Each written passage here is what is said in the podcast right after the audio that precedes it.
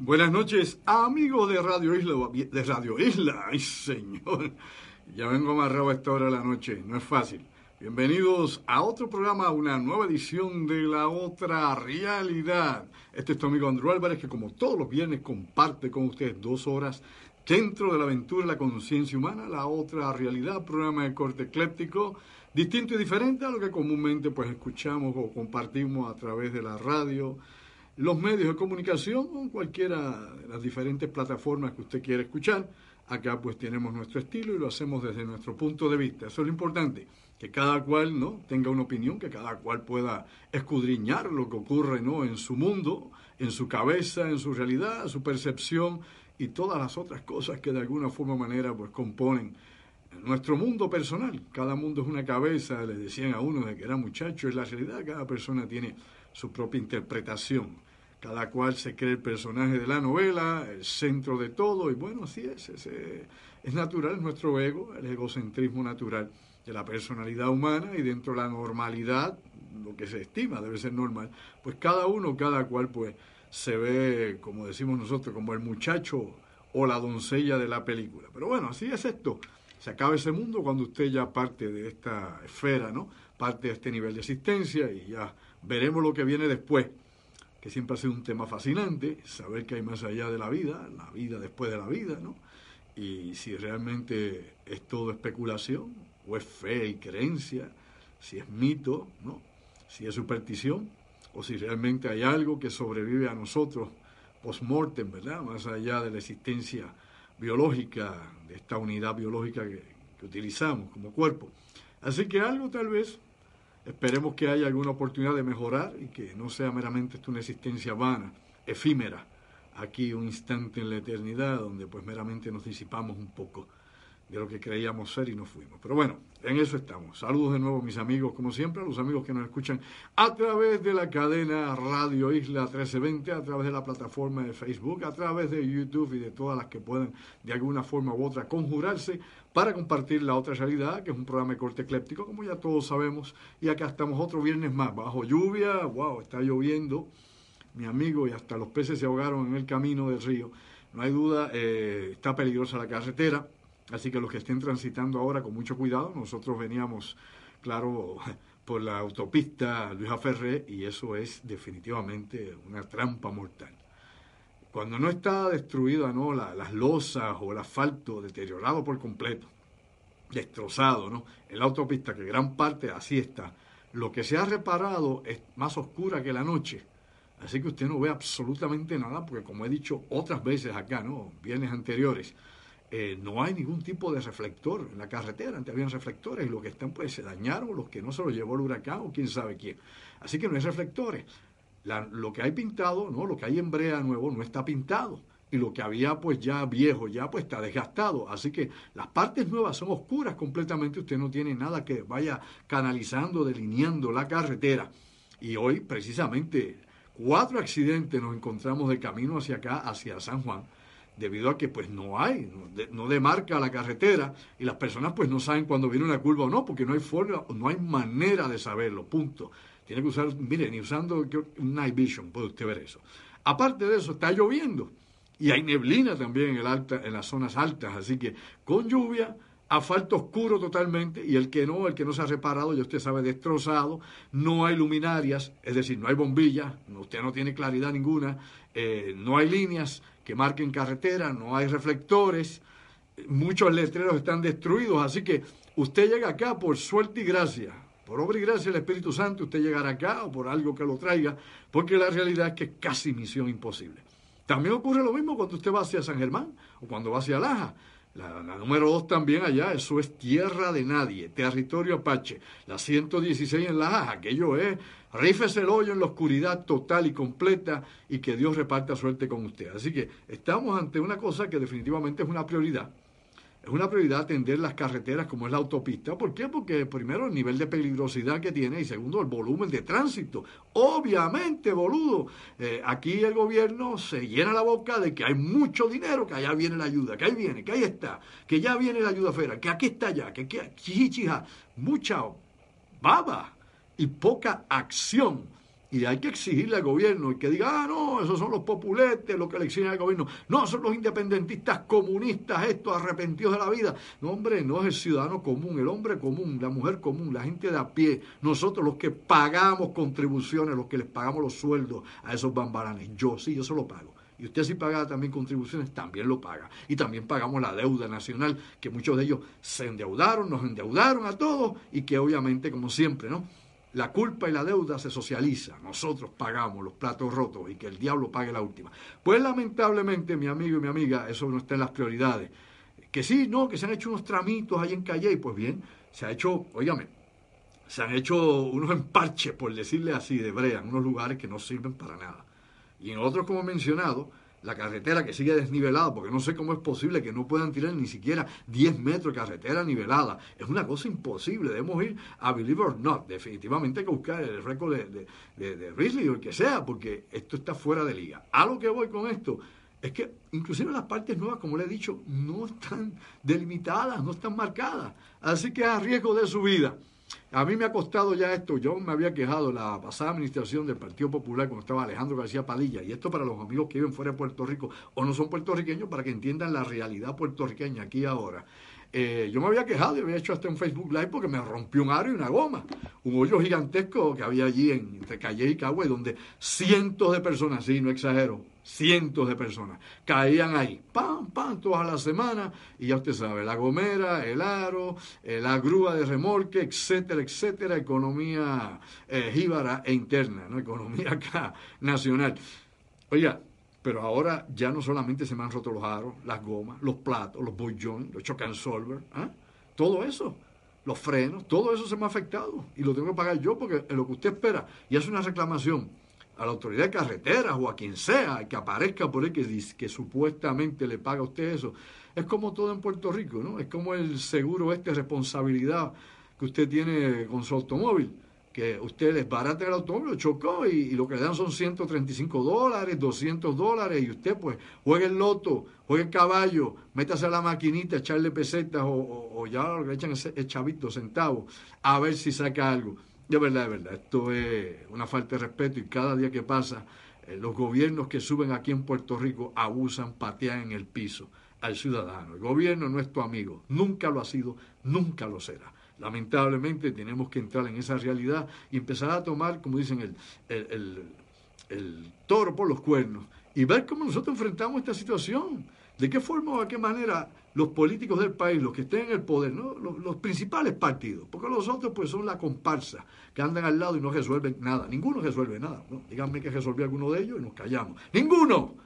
Así que ninguno de los que andan de la comparsa resuelve y los que están allí por lo que se están repartiendo a ver quién gana las próximas elecciones. ¿Cómo me acomodo yo? ¿Cómo aquel lo hace mal? ¿Cómo lo aumento? ¿Cómo viene la demagogia de aquí y de allá? La politiquería esta de todos los días en el país y ese círculo vicioso de ideas que no, no van para ningún lado. Es decir, como las obras esas que se hacían aquí en Puerto Rico, que no iban para ningún lado y que no servían para nada. Todavía tenemos un tren urbano ahí que no sabemos qué rayo o qué hace. Pero la, realidad, para no irme por, eh, por esas vertientes, oiga, ya es tiempo que, el pueblo de verdad se dé a respetar. Ninguna de esta gente nos respeta a nosotros. Ninguno. Ninguno. Ni el que vive en Fortaleza, ni los que se reúnen en el Capitolio, ni la alcaldesa de San Juan, ni la de ningún partido. A mí me importa un pepino en gol esa gente. Yo no voto por ninguno de ellos. No, no, no me puedo denigrar de esa manera. Así que hay que hacer un frente común. Y los frentes comunes en Puerto Rico siempre lo hacen los mismos 12 gatos en todas partes. Usted ve la misma gente protestando aquí, la misma gente protestando allá, y más para acá, y más para allá. Son gente que protesta profesionalmente, pero no vemos realmente el bullicio que surja de la masa del colectivo, como pasó cuando sacaron a la Marine Vieque, ¿no? Cuando cientos de miles marcharon por allí, por la Avenida de las Américas. Y obviamente ahí tío San dijo, güey, güey, güey, espérate. Y el gobierno de turno, que era el de Sila en aquel momento, pues dijo, espérate, olvide y vive, vamos para otra cosa. Pero cuando no hay esa indignación nacional, pues lamentablemente aquí en Puerto Rico lo que hace la gente es coger el avión e irse de aquí. Coger el avión e irse de la isla. Simplemente eso es lo que hacemos. Hacemos, miramos la cara, me voy para afuera y que allá en Puerto Rico resuelvan. Y luego usted encuentra más independentistas en los Estados Unidos que los que tiene aquí para votar. Y desde allá, no, exigiendo república, pero viviendo muy bien en el norte, vamos a hablar como él, le gusta el que no. Eh, ¿Qué pasó? Pues claro. Pero entonces acá los que se quedan no hacen la cosa como la tienen que hacer, el trabajo no se hace y no respetamos al ciudadano, no respetamos a, las personas que todos los días salen ¿no? a ganarse el pan con el trabajo, con el sudor de la frente, con el esfuerzo. No respetan tampoco a los retirados tampoco y obviamente pues no hay ningún tipo de beneficio para los que terminan el servicio público o los que hemos trabajado en la universidad por tantísimos años que tampoco tenemos ningún tipo de beneficio. Así que así es la vida, lamentablemente aquí en este olvidado territorio, en esta pequeña isla en medio del océano de muchas grandes, aguas, ¿verdad? Grandes mares y océanos, como decía el presidente Trump y tantas otras cosas que se puedan decir aquí o especular. Bueno, así que las prioridades en Puerto Rico como siempre están invertidas Aquí hay que pensar eh, a, nivel, qué sé yo, populista. Suben allá al gobierno y enseguida empiezan a, legislar viendo dónde es que pueden sembrar más votos, dónde tienen más apoyo. Pero se olvidan realmente que nosotros, el pueblo, somos quienes los sacamos, quienes los elegimos, lamentablemente los elegimos también. Deberíamos aprender mejor a sacarlos y poco a poco entonces ver a quién elegimos para poner allí. Porque no, no vemos candidato alguno que realmente merezca la pena o que merezca que usted realmente se esfuerce o, hable de algo a favor de, de candidatura alguna. Así que ya me he despojado, y aquí pues definitivamente pues pude tener esta catarsis quitándome de encima la cuestión de la carretera, que es sumamente peligrosa. O familiares míos en esta, en, esta semana estuvieron también viajando en esa carretera de noche. Nuestra productora Denise Bay estuvo por ahí también y, bueno, aquello fue una cosa espantosa. Eh, casi tuvo un pánico casi a la medianoche y, quedarse y parar el automóvil en la autopista, pero obviamente a esa hora, para eso usted y yo, se lo lleva un borracho por el medio, lo asaltan o quién sabe qué. Yo hace tiempo no veo una patrulla. O sea, las patrullas en Puerto Rico en las autopistas aparecen cuando comienza una campaña para dar boletos. Vamos a hablar como es. Lo demás es eufemismo, lo demás son cuentos chinos y a mí no me importa la tontería. La realidad es que aquí cuando hay campañas de dar boletos, entonces que usted vea las patrullas de policía. Mientras tanto, yo que vengo todos los viernes, nada, Coqui, coqui, nada, no hay nadie allí. Si usted se estrelló y nadie venía detrás de usted, usted se fue por ahí, los reportan desaparecido y a lo mejor en dos, cinco, siete días lo, recogen. La realidad es que pocas cosas pasan en Puerto Rico con el desorden que tenemos aquí, ¿no? con la locura que tenemos obviamente, con la desorganización, la falta de logística, la falta de capacidad, la falta de organización, la falta de, de dirección que hay, no hay nada. Es que nada funciona. Usted no puede decir, esto está muy bien. Nada. Es una cosa crítica, es devastador lo que está pasando en nuestro país. Yo creo que ya es tiempo que, empecemos nosotros a, ver cómo resolvamos, resolvemos ¿no? la situación nuestra aquí a nivel de la isla. Y lo que pasa en el mundo, bueno, pues ya hablaremos de eso en un momento. Antes de entrar en materia, en los temas interesantes para ponernos a pensar más allá de lo aparente e irnos por ese camino, ¿no? Esa saga donde hay tantísimas cosas ocurriendo en todo nuestro planeta. Hay que recordar a los buenos amigos que continuamos en el centro comunal en Santa Rosa, en el barrio Santa Rosa, allá en la carretera 117 en Lajas. Ahí está el barrio Santa Rosa, ahí está el centro comunal, aire acondicionado, pantalla gigante con todos los hierros y sin miseria, como decimos nosotros acá. Eh, estamos presentando ya, vamos para nuestra tercera reunión eh, de nuestro seminario taller Supervivencia Familiar e Individual ha sido un éxito, un gran apoyo a las personas del área suroeste de, Puerto Rico. Agradecemos a todos, todos los que han estado con nosotros y obviamente la dinámica, el aprendizaje, ¿no? Eh, cómo hemos delineado esto de forma didáctica para que todos puedan tener la oportunidad no solo de preguntar, sino definitivamente adentrarse, ¿no? en la información y en la práctica y en el ensayo, ¿no? de lo que puede ser la preparación para una situación de emergencia o de peligrosidad para la familia, la que sea. Aquí es importante señalar que esta próxima semana, debido a que el jueves es, obviamente, celebra eh, Acción de Gracias, acá en Puerto Rico ya los muchachos ni se acuerdan lo que es Acción de Gracias o como se dice allá en el norte, Thanksgiving. Aquí la gente ahora dice eh, el Día del Pavo. Imagínense hasta dónde llega ya la locura esta en que vivimos aquí desasociados de todo. Así que, como es el Día de Acción de Gracias el jueves, hemos adelantado la reunión para este próximo martes 20, 20 de noviembre. obviamente no, no estaremos allá el jueves, estaremos el, martes, el martes 20 de noviembre a las 7 y 30 allá en el Centro Comunal de Santa Rosa. Recuerda que el teléfono contacto con el señor Enrique Ortiz para los amigos de, toda esa zona de Puerto Rico, los pueblos, pueblos limítrofes, alhajas, etcétera, es el 939-717-5578. Apunta Cucho, que no digas que no cuando sí. 939-717-5578. Repito, para que no me digan, pues repítalo por favor. 939, prefijo 717-5578, señor Enrique Ortiz. Continuamos este martes a las 7 y 30 allá en el Centro Comunal en Santa Rosa. El tema, para este martes?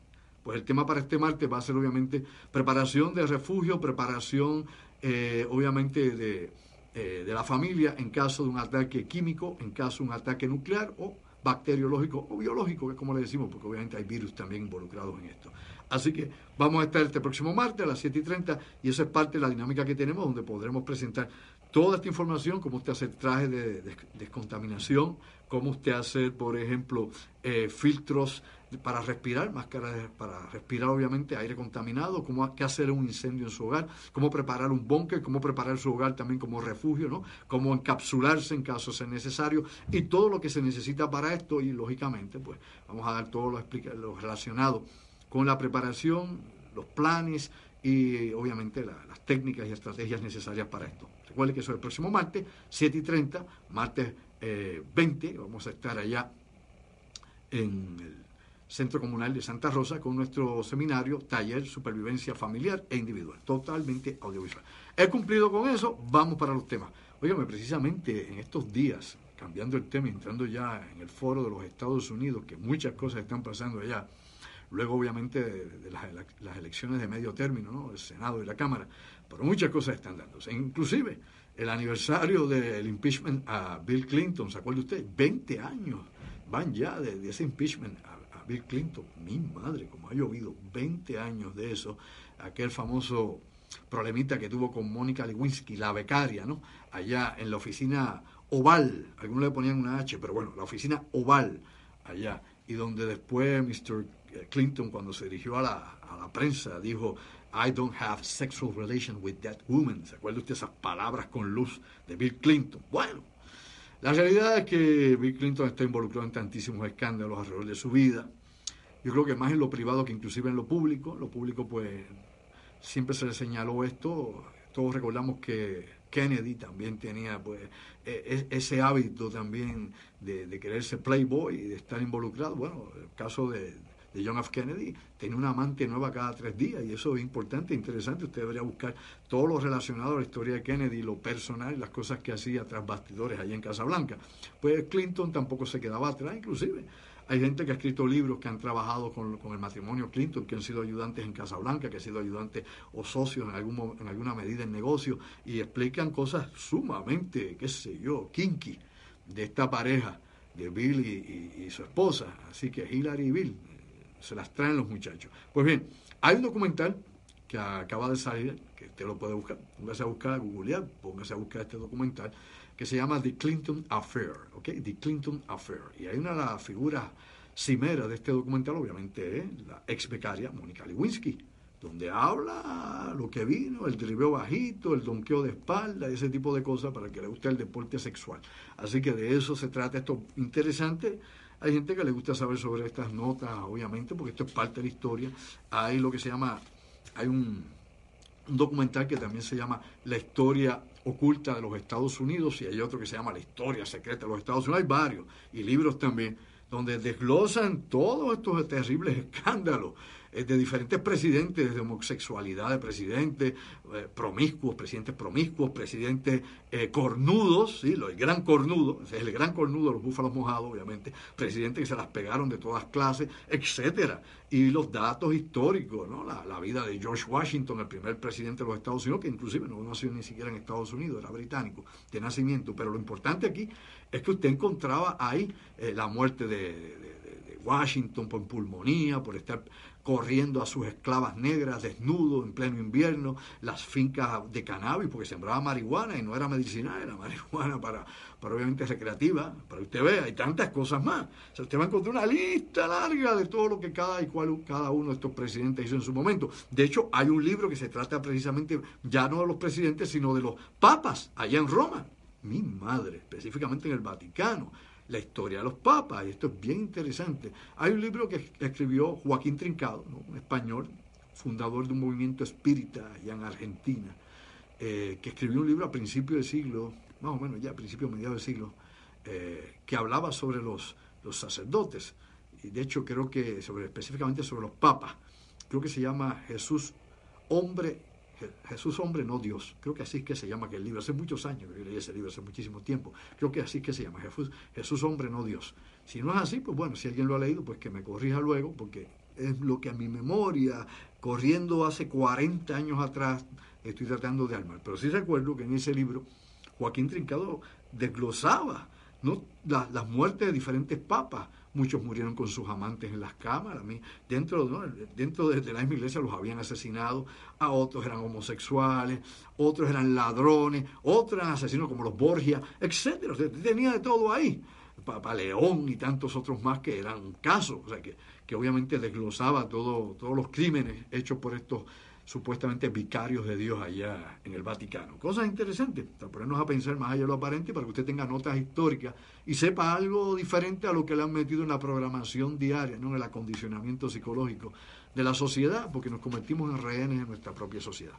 No es fácil, pero eso es parte de lo que hay. Pues bien, hay un par de cosas que quiero hablar esta noche. En un momento vamos a hablar también de algunas de las cuestiones relacionadas con NASA, con la Agencia Espacial Norteamericana.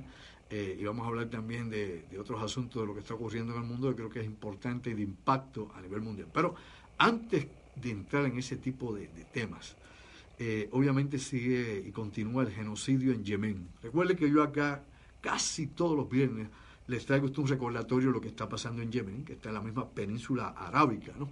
Recuerde que Arabia Saudita quiere decir la tierra de Saúd, Saúd, obviamente, el fundador de esa dinastía que gobierna, ¿no? de la realeza que gobierna allá en Arabia Saudita, que está ubicado allá en Riyadh, que es la capital de Arabia Saudita, y que precisamente acaban de, decir de, de, quitar cualquier responsabilidad al príncipe heredero Bin Salman. Dice, no, no, no, este no tuvo que ver nada con Khashoggi, nada de esto, con este, con este desmembrado, asesinado y torturado eh, periodista eh, eh, este árabe, nada tuvo que ver ese hombre, esos fueron cinco individuos que trabajaban aquí en los servicios de seguridad, de secretividad, etcétera, etcétera, y estamos pidiendo la, pena de muerte para estos individuos, que trabajaron por su cuenta, que nada tuvo que ver. Bin Salman. Bueno, hay una cantidad enorme de datos eh, que explican obviamente sobre los escuadrones de la muerte que tiene precisamente Bin Salman y la realeza saudí para eliminar a los que dentro de su gobierno, ¿no? a sus enemigos domésticos, como los que fuera de su gobierno,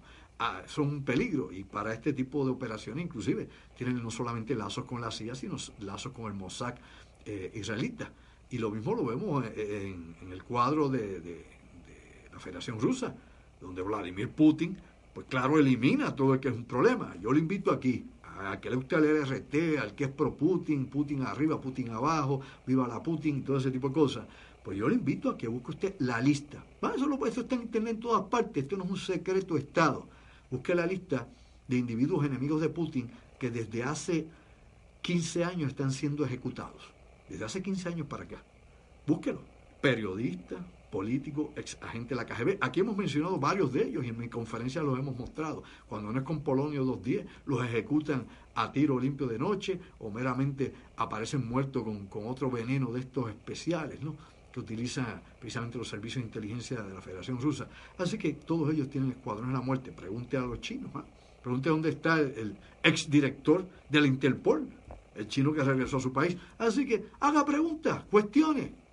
Este es un mundo de mentiras y ahí nos engañan. Ah, me hacen la señal de rigor, sí, sí, la bien, oiga, la Rosa los Vientos esta noche acá con nosotros, pidiéndome por señas que, bueno, vamos a la oportunidad, vamos ahora a un pequeño receso, ¿no? Y regresamos en un momentito acá con ustedes en la otra realidad y le digo, ¿sabes qué? Llévatela, pégala, Puerto Rico. Saludos mis amigos acá a través de mi Facebook Live. Gracias por estar con nosotros acá, pues haciendo la lucha nosotros con lo que se puede. Una noche más acá, otro viernes acá lluvioso, acá en San Juan de Puerto Rico. A los amigos que están en el resto de la isla y a los amigos que nos escuchan fuera de Puerto Rico. Como siempre, ¿no? Un placer compartir con ustedes y, tener un ratito acá para ponernos a, pensar en otras cosas. No es distraernos, es cuestión de análisis, ¿no? De, entrar en, esta relación interesante, de ver una perspectiva diferente del mundo en que estamos todos nosotros y de ver cómo también nos ciegan, nos guían, nos guían hacia unos patrones de conducta y, de reacción que obviamente solo le conviene a, una élite de gobierno, una élite de poder, ¿no? A nivel mundial. Yo aquí no utilizo el término Illuminati y hago esa salvedad porque mucha gente pregunta por esto porque es un término mal utilizado. ¿no? Lo que existe actualmente no es una organización de Illuminati, ni una logia secreta, masónica, nada de esto. eso es son leyendas urbanas y mitos de Internet y de algunos escritores que han sacado dinero con esa cuestión. Y también pues ha sido la justificación de muchos fanáticos eh, dentro del cristianismo que quieren obviamente enjuiciar por siglos la guerra que hay entre la Iglesia Católica y los masones, pues obviamente radicalizar esto y señalarlos como los demonios sobre la faz de la tierra, etcétera. Y eso pues es una exageración y nada tiene que ver, son seres humanos como tantísimos otros. A lo que voy con esto es que lo que sí existe, y lo he explicado muchas veces, es una filosofía económica que tiene sí aspectos eh, de control global. Eso es una filosofía económica iluminati, si le quiere decir, iluminado o iluminados, que tienen la información, que tienen el conocimiento. Y esa es la gente que tiene el conocimiento, esa es la gente que gana dinero, esa es la gente que controla el sistema, esa es la gente que impulsa la globalización y que hace los grandes negocios de control de trilateral y todo lo que conocemos en la actualidad dentro de las bolsas de valores internacionales. De eso vamos a hablar en un momento, porque vamos a hablar de la guerra en el próximo segmento, vamos a hablar de esa economía de la guerra y de todas las limitaciones que tenemos los seres humanos y por qué la pobreza es lo que es. Y por eso tenemos que morir de hambre tantísima gente. Y tantísimos otros, pues vivir en la miseria o en la raya de la miseria, ¿no? Por ejemplo, la clase media en Puerto Rico es pobre comparada con la clase media en los Estados Unidos. Cosa de la vida, ¿verdad? E, esos desbalances y desequilibrio que se quedan ahí en la falta de poder político y de, y de olvido eh, de Washington, según algunos. Bueno, déficit de, poder, déficit de democracia, le dijo una vez aquí un, un gobernante pasado. Bueno, voy a, un segundito, vamos a empezar un momentito en lo que tomamos un poco de agua. Gracias por estar conmigo.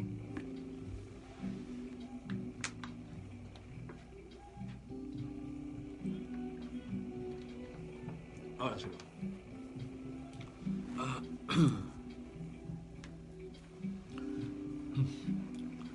Música erótica una vez más.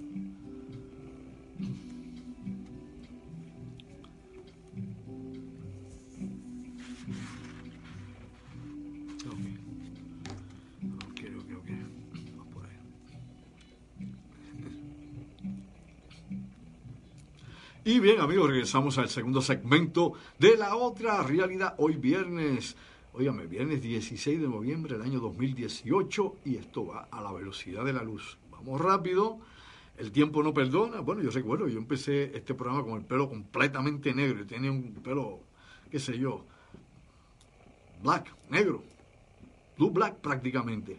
Y ya el pelo lo tengo canoso, gris, blanco, qué sé yo, technicolor ahorita, lo que sea. Así que le cae a uno el tiempo encima y el tiempo no perdona.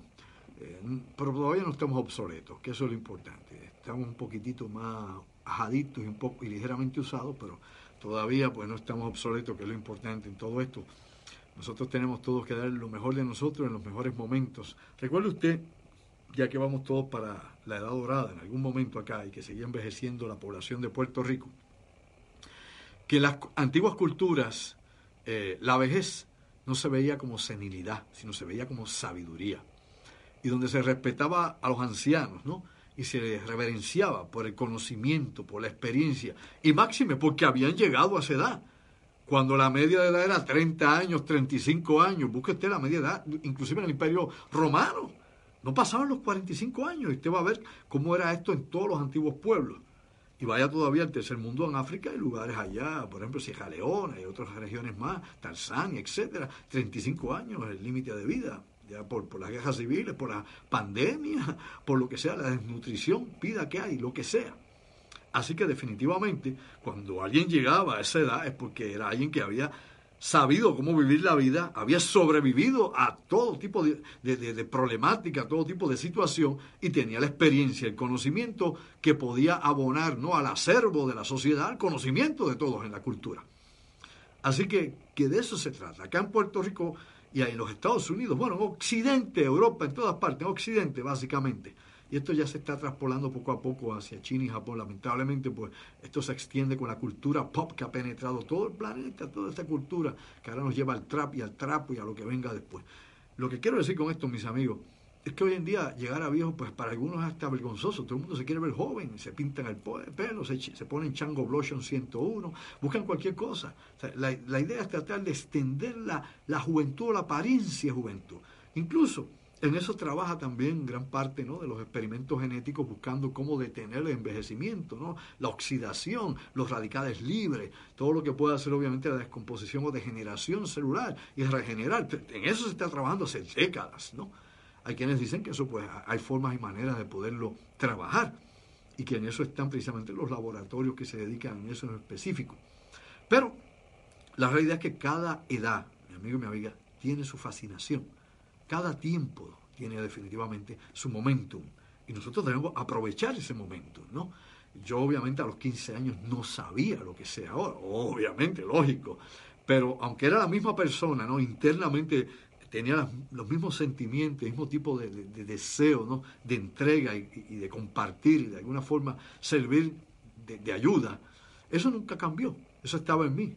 No sé si lo heredé de mi señora madre, si fue la crianza en mi hogar, o venía en mi espíritu, o venía, qué sé yo, eh, predispuesto genéticamente, lo que sea, da igual. La explicación es que el resultado es lo que uno es aquí. Todos los años que hemos vivido, aquí está el resultado. Y obviamente los que faltan por vivir, pues seguiremos añadiendo los logros que se puedan, aprendiendo de nuestros fallos, de nuestros errores, de las estupideces que hacemos en la vida, pues ahí está el aprendizaje. Lo que haces bien, pues bueno, chévere, se celebra. Pero lo que falla, lo que haces mal, cuando tropiezas, lo que no funciona, eh, ahí está el aprendizaje para poder que, para poder reparar o para poder obviamente aprender o reaprender sobre lo que sea. Pues bien, ahí está la fórmula nuestra, ¿verdad? la pregunta siempre está la contestación de todo lo que buscamos. Ahí Sócrates usaba la mayéutica como una herramienta valiosa, ¿no? En esa filosofía eh, didáctica, esa filosofía de, pensamiento que luego se traspola también ¿no? a Platón, Aristóteles, cada uno de ellos le, añade su personalidad o su forma de percepción en la filosofía y la metafísica de la Grecia antigua. Y ahí llegamos obviamente también a lo que estamos en la actualidad.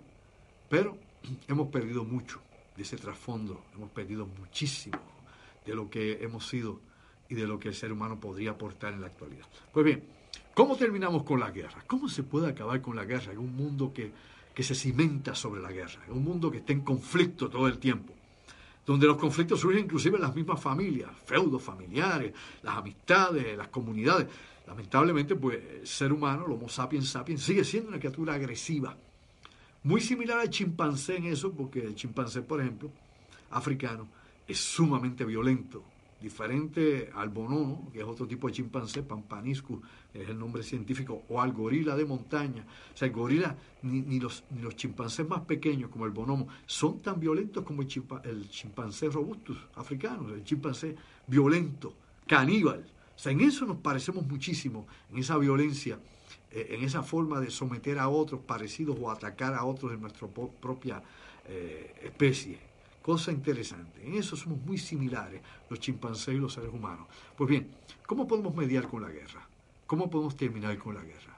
Incluso, cuando hablaba de Yemen hace un momento, el secretario de la Defensa de los Estados Unidos, el general James Mattis, MacDoug, el ex, marine, no es ex marine, los marines son marines toda la vida, toda la vida, Simple Fire, siempre son marines.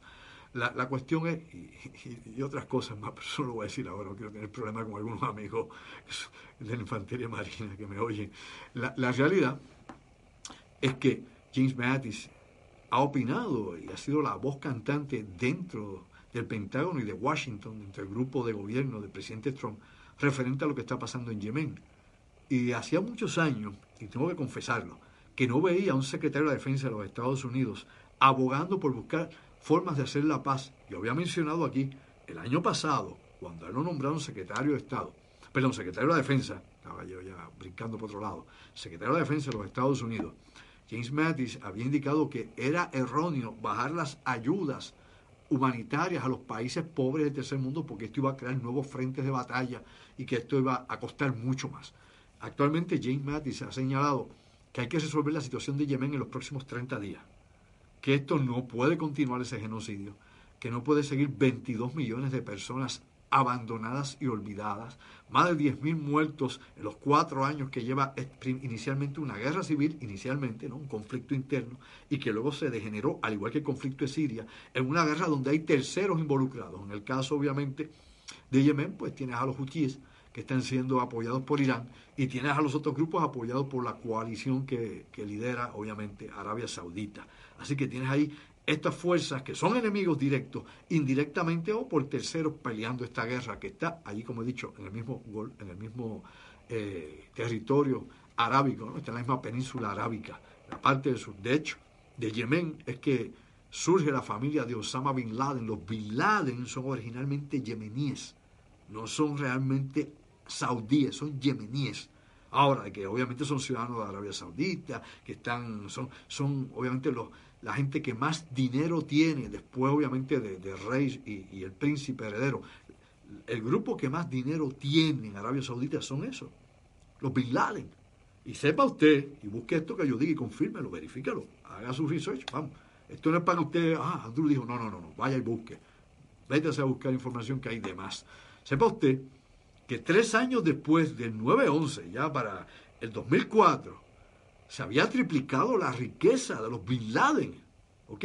Recuerde usted que ya a finales de la década de los 90 ya le habían quitado la ciudadanía a Osama Bin Laden, le, habían retirado la ciudadanía de Arabia Saudita, era, no, era, no era bienvenido, era non grato y obviamente habían alegadamente misiones para detenerlo, arrestarlo, eliminarlo tanto misiones de la CIA como inclusive misiones del FBI en el exterior. ¿Sabe usted? El FBI tiene una, tiene una división para operaciones en el exterior.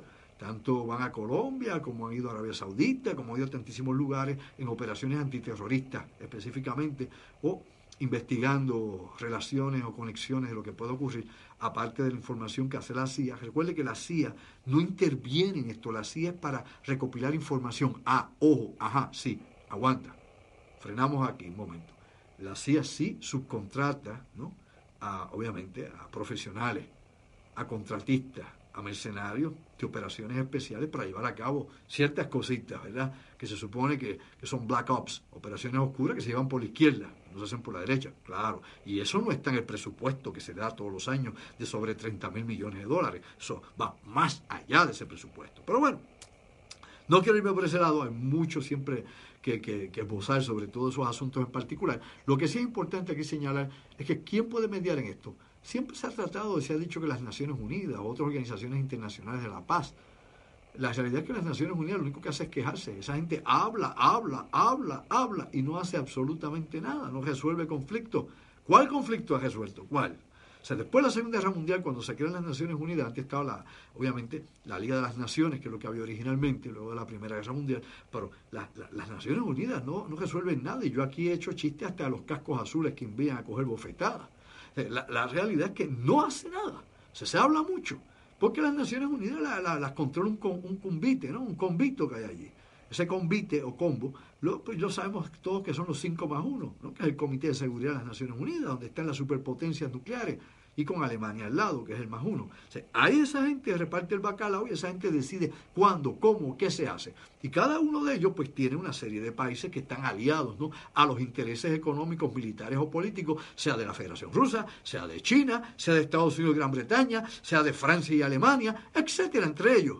Y esos tienen unos grupos de apoyo, esos son los grupos que obviamente pues votan a favor de ellos o se abstienen de votar cuando afecta a los intereses de algunos de estos grandes. Y entre ellos se bloquean continuamente, entre ellos se anulan en las Naciones Unidas. Entonces la cosa se queda en el status quo. Nunca cambia la cuestión internacional. Siempre sigue este mar de sangre. Siempre siguen las masacres, siempre siguen las invasiones, siempre siguen las luchas, siempre hay levantamientos militares, siempre hay golpes de Estado, continuamente.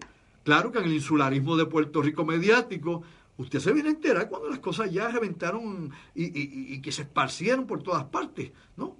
Como, como ocurren las epidemias. O sea, aquí nunca estamos al tanto de lo que pasa porque hay un filtro que no permite que las noticias internacionales tengan algún tipo de, de, de relevancia, ¿no? De importancia. Aquí es siempre lo local, lo local, lo local, lo local, lo local, y jíbaro soy. Así que así nos quedamos todo el tiempo. Así que lo que quiero decir con esto es lo siguiente. Esto de Yemen es un ejemplo como Siria de cómo los grandes intereses, ¿no? estos intereses económicos, políticos, estratégicos, utilizan a los países pobres para mover sus fichas en este ajedrez internacional. Cómo cada uno de ellos se aprovecha de estas situaciones y provoca este tipo de, situación. Todos estos bloques militares están hechos para crear guerras, no para evitarlas. no, no, no, no, olvídese Juan Bobo. Esto no es para evitarlo. O el bloque militar industrial farmacéutico de los Estados Unidos fabrica guerras todo el tiempo fabrica guerra, no sea naif, no sea tan yankee, todo el tiempo la fabrica. No le pregunte a los rednecks de allá que aquella gente no sabe ni leer. No evita jamás la guerra, todo lo contrario. Lógicamente, su contraparte, al otro lado, la Federación Rusa, antes la Unión Soviética, ¿no? cuando era comunista, ese comunismo de revisión que tenían, y China, obviamente, la República Popular de China, pues hacen lo propio, armando a contrincantes y en ocasiones eh, aliados arman a, grupos opuestos, como ha pasado con miembros de la OTAN y de Estados Unidos, que han provocado conflictos en, en, en África, por ejemplo, inclusive en Asia, y han armado los grupos que están opuestos siendo todos miembros de la OTAN, unos obviamente representando la economía europea, ¿no? de la Unión Europea, y otros los intereses norteamericanos y canadienses. ¿Eh? Sí, los canadienses que tan, tan, tan dove, tan, tan, tan así, tan, tan, tan palomitas, tan amigos de la paz se ven. No se llama engaño, claro que no. Toda esta gente está metida en la misma tramoya. Lamentablemente es el gran engaño, ¿no? A, nivel global. Y nosotros, pues, vemos a través de la pantalla chiquita y de la pantalla también de, computadora lo que quieren que usted vea lo que quieren que usted crea, lo que usted debe opinar, a usted se le da. Usted lo que hace, oiga, si tú mismo, lo que hace es citar lo que otros dicen. Muy pocas veces analizar realmente, ser crítico con lo que nos llega y poner varias fuentes de información y poder dilucidar qué es lo que hay, vaya, escudriñar realmente qué es lo que hay detrás de todo este montaje, ¿no? de toda esta falacia que tenemos frente a nuestros ojos. Pero como obviamente los medios se imponen, la masa es controlada por los medios de comunicación, crean la opinión pública, pues la gente pues o no sabe nada de nada, usted vaya a la calle y pregunte sobre estos temas, vaya, yo te invito, invito a que vayas por la calle y, empiece una conversación sobre estos tópicos, a ver con quién, cuándo y cómo, te van a, obviamente a, entrar en discusión, análisis de estos asuntos. De cada 100, tal vez uno los demás les importa un pepino. Ahora habla de, del programa de Raymond Arieta, háblale de, la novela turca, háblale de, NBA que empezó, háblale del béisbol de grande. Ahí sí, de los caballos. ¡Eh, mi hermano, olvide y vive! Te dan ahí un pedigrí del cará, pero de otras cosas que realmente son las que corren el mundo. Y Puerto Rico ahí chiquitito como un apéndice de la economía norteamericana, como un territorio incorporado que a nadie le importa, ni le importará solamente a los que vivimos aquí fastidiados. Pues allá, pues obviamente nos tienen en esa esquinita olvidada de Dios. Y cuando nos necesitan, nos utilizan. Cuando hay que lavar dinero de grandes corporaciones, vamos a Puerto Rico. Cuando hay que endeudar a Puerto Rico para sacar otros intereses económicos de la bolsa, vamos a endeudar con bonos a Puerto Rico, porque esos tontos se dejan usar. Cuando tenemos que utilizarlos, como he dicho, para lavar dinero como paraíso fiscal, porque si usted no sabía, Puerto Rico es uno de los paraísos fiscales que más se ha utilizado. Muchísimo. Por año, y esto lo he explicado yo aquí hasta la saciedad. Por eso aquí eran los bonos triplemente exentos o no. Pues claro, lavando dinero. Por eso es que los millonarios del exterior pueden venir a Puerto Rico y tienen todo tipo de exenciones contributivas. ¿O no es así? ¿Te da cuenta usted? Es elemental. No tiene que ser un genio, no tiene que haber ido a Harvard, ni a Yale, a Yale o, a Brown a estudiar, nada. Simplemente ser un poco abusado como jíbaro. Lo importante acá, yo se lo comparto a ustedes, mis amigos de la otra realidad, es que no hay forma de evitar la guerra. No hay forma de evitarla. No, no hay forma. ¿Por qué no hay forma de evitarla? Simplemente porque la economía internacional, la economía de valores, de la bolsa, de inversiones, depende precisamente de los bloques militares. Punto. Nada más con el testigo. Depende. Energía, combustible, medicina, aeronáutica, comunicaciones, desarrollo tecnológico. Todo depende del bloque militar. Ahí está el dinero. Y es obviamente donde, donde más riqueza se produce continuamente. Y el gran problema de todo eso es cómo podemos cambiar eso, ¿no? Si los intereses económicos, la venta de armamentos, equipos, municiones, eh, prevalecen obviamente como opción de desarrollo de las potencias occidentales, de eso depende la potencia occidental, de eso depende eh, eh, el mundo de la riqueza, de que se vendan armas todo el tiempo, armamentos, y de que estemos armando a gente que las están usando y que podamos obviamente mantener un mercado abierto de eso. ¿Ok? Y que obviamente esto se retroalimenta continuamente. ¿Ok? Lamentablemente, las inversiones que se hacen en armamento, mis amigos, todos esos billones, trillones, pues no son billones, son trillones a nivel mundial, no se pueden, lamentablemente, no se pueden transformar en comida ni en ayuda humanitaria. No se puede el sistema está hecho de tal forma, ¿no? y esto obviamente es una cadena de factores lo que produce esto, está hecho de tal forma y manera que no hay forma de transformar ese dinero de inversiones de armas ¿no? y de tecnología, de cohetería, aviones de quinta generación, guerra espacial, etcétera, etcétera, en medicina para el pueblo y en alimentos.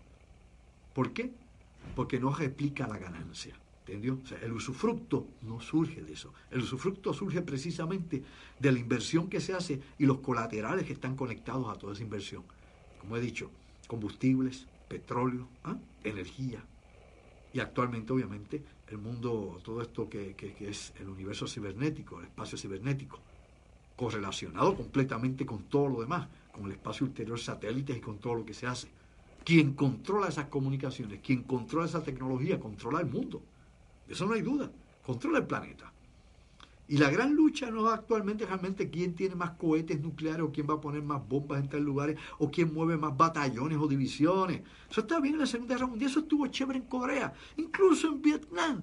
Y en la Primera Guerra del Golfo y terminó con la Segunda Guerra del Golfo, terminó. ¿Lo entendió? Ahí terminó eso. Eso para que esté al tanto de cómo es que se hace la guerra y cuáles son obviamente las estrategias, obviamente, de guerra la táctica, cómo las cosas siguen cambiando. Ahora, quien controla energía, quien controle, siempre ha sido quien controla energía, obviamente del siglo XX para acá, pero quien controle las comunicaciones y quien tenga acceso ¿no? a la información, la modifique, la pueda hackear, la pueda robar, la pueda sabotear, que tenga los procesadores más, más poderosos, que tenga obviamente la inteligencia artificial que le permita sabotear, interferir eh, equipos del enemigo, por ejemplo los F-35 ¿Son qué? Son propensos a ser hackeados. Y eso lo dije yo hace meses. Ahora sale la prensa, pues yo lo hablé aquí. Si usted me escucha, lo escuchó, no una vez ni dos. Son hacke se pueden hackear. Y como el F-35, hay muchos otros sistemas de combate, ¿ok? De alta tecnología que también pueden ser interferidos, obviamente desviados. Incluso ha habido pruebas de misiles allá en Nevada donde los misiles inteligentes se han vuelto locos y han tomado el blanco que le dio la gana y se salen del, del, raid, ¿no? Del, range donde está, ¿no? Del lugar donde están, de la zona, ese range, y se van y, impactan otra cosa. Cambian el blanco, oye, por su cuenta y buscan un, vehículo, un truck civil y lo vuelan en el canto, a que no sabía eso. Pues claro, eso se ha publicado para que la gente no busque esa información, información que es clave que te entender a ti, hello, espérate, espérate, espérate, hay algo tras bastidores aquí, hay algo que, que, es más peligroso. Pues bien, pues lamentablemente esto es que no es posible traspolar esa riqueza en ayudas sociales, en inversión social, en educación, en trabajo, en alimentos, ¿ah? en recursos de agua potable, cuando 2.8% del agua del planeta, que no llega ni al 3, es agua disponible para nosotros, agua dulce, el resto, y la mayor parte de esa agua está congelada, y lo hemos hablado aquí, son los glaciares. Ahí está, la mayor parte, prácticamente 75-80% eh, está ahí congelada. Así que, lamentablemente, está, está hecho el sistema, está organizado el flujograma de todo, la economía global está hecho para eso, para responder a los intereses militares, a los intereses de la guerra. Por ende, hay que estar peleando. Nosotros no todo el tiempo, me explico, o sea, no ha Estados Unidos bombardeando a todo el mundo como ha estado en las últimas décadas, metiéndole bombas a medio mundo por ahí, porque el país que más eh, lugares ha bombardeado, las fuerzas militares que más países ha atacado en el siglo XXI es los Estados Unidos, por mucho, por mucho. Ha bombardeado en Pakistán, o no lo sabía, claro, ha bombardeado en Afganistán, en Irak, en Siria. ¿Ah? ¿Dónde más ha bombardeado? Ah, en Somalia y en muchas otras regiones del mundo de África. Siga buscando información ha bombardeado Tutti Limundi por ahí que se le pone de frente. Con los drones, ¿no? Sí, con los aviones bombarderos, con todo.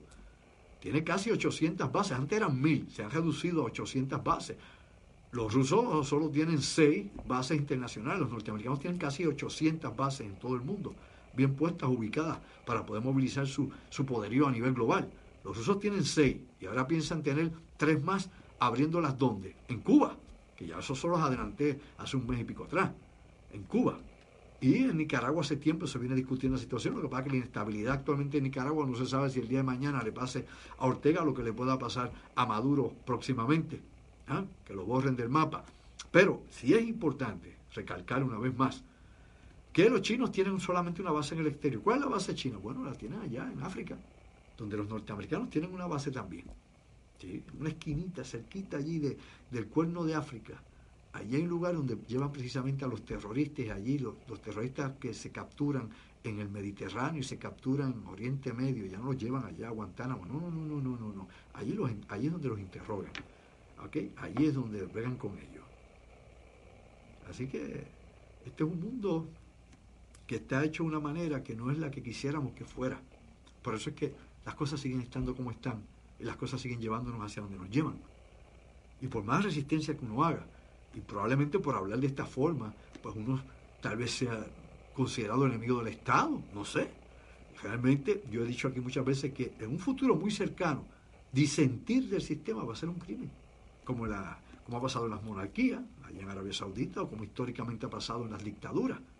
Si usted es una dictadura de derecha o una dictadura de izquierda, porque la hay de las dos, seguro que era Stalin, un dictador, de derecha o de izquierda, Pinochet en la derecha ya, en cualquiera de ellas, si usted es un disidente, usted lo ejecutan, nada más. Se le hace un juicio sumario y se acabó. Lo eliminan.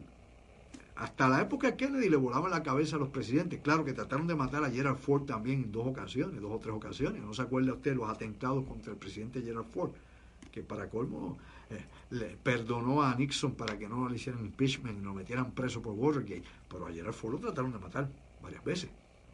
Y de ahí para acá, pues no tenemos ya ese tipo de planeación para asesinar un presidente o llevar a cabo un magnicidio de esa clase, por lo menos los Estados Unidos.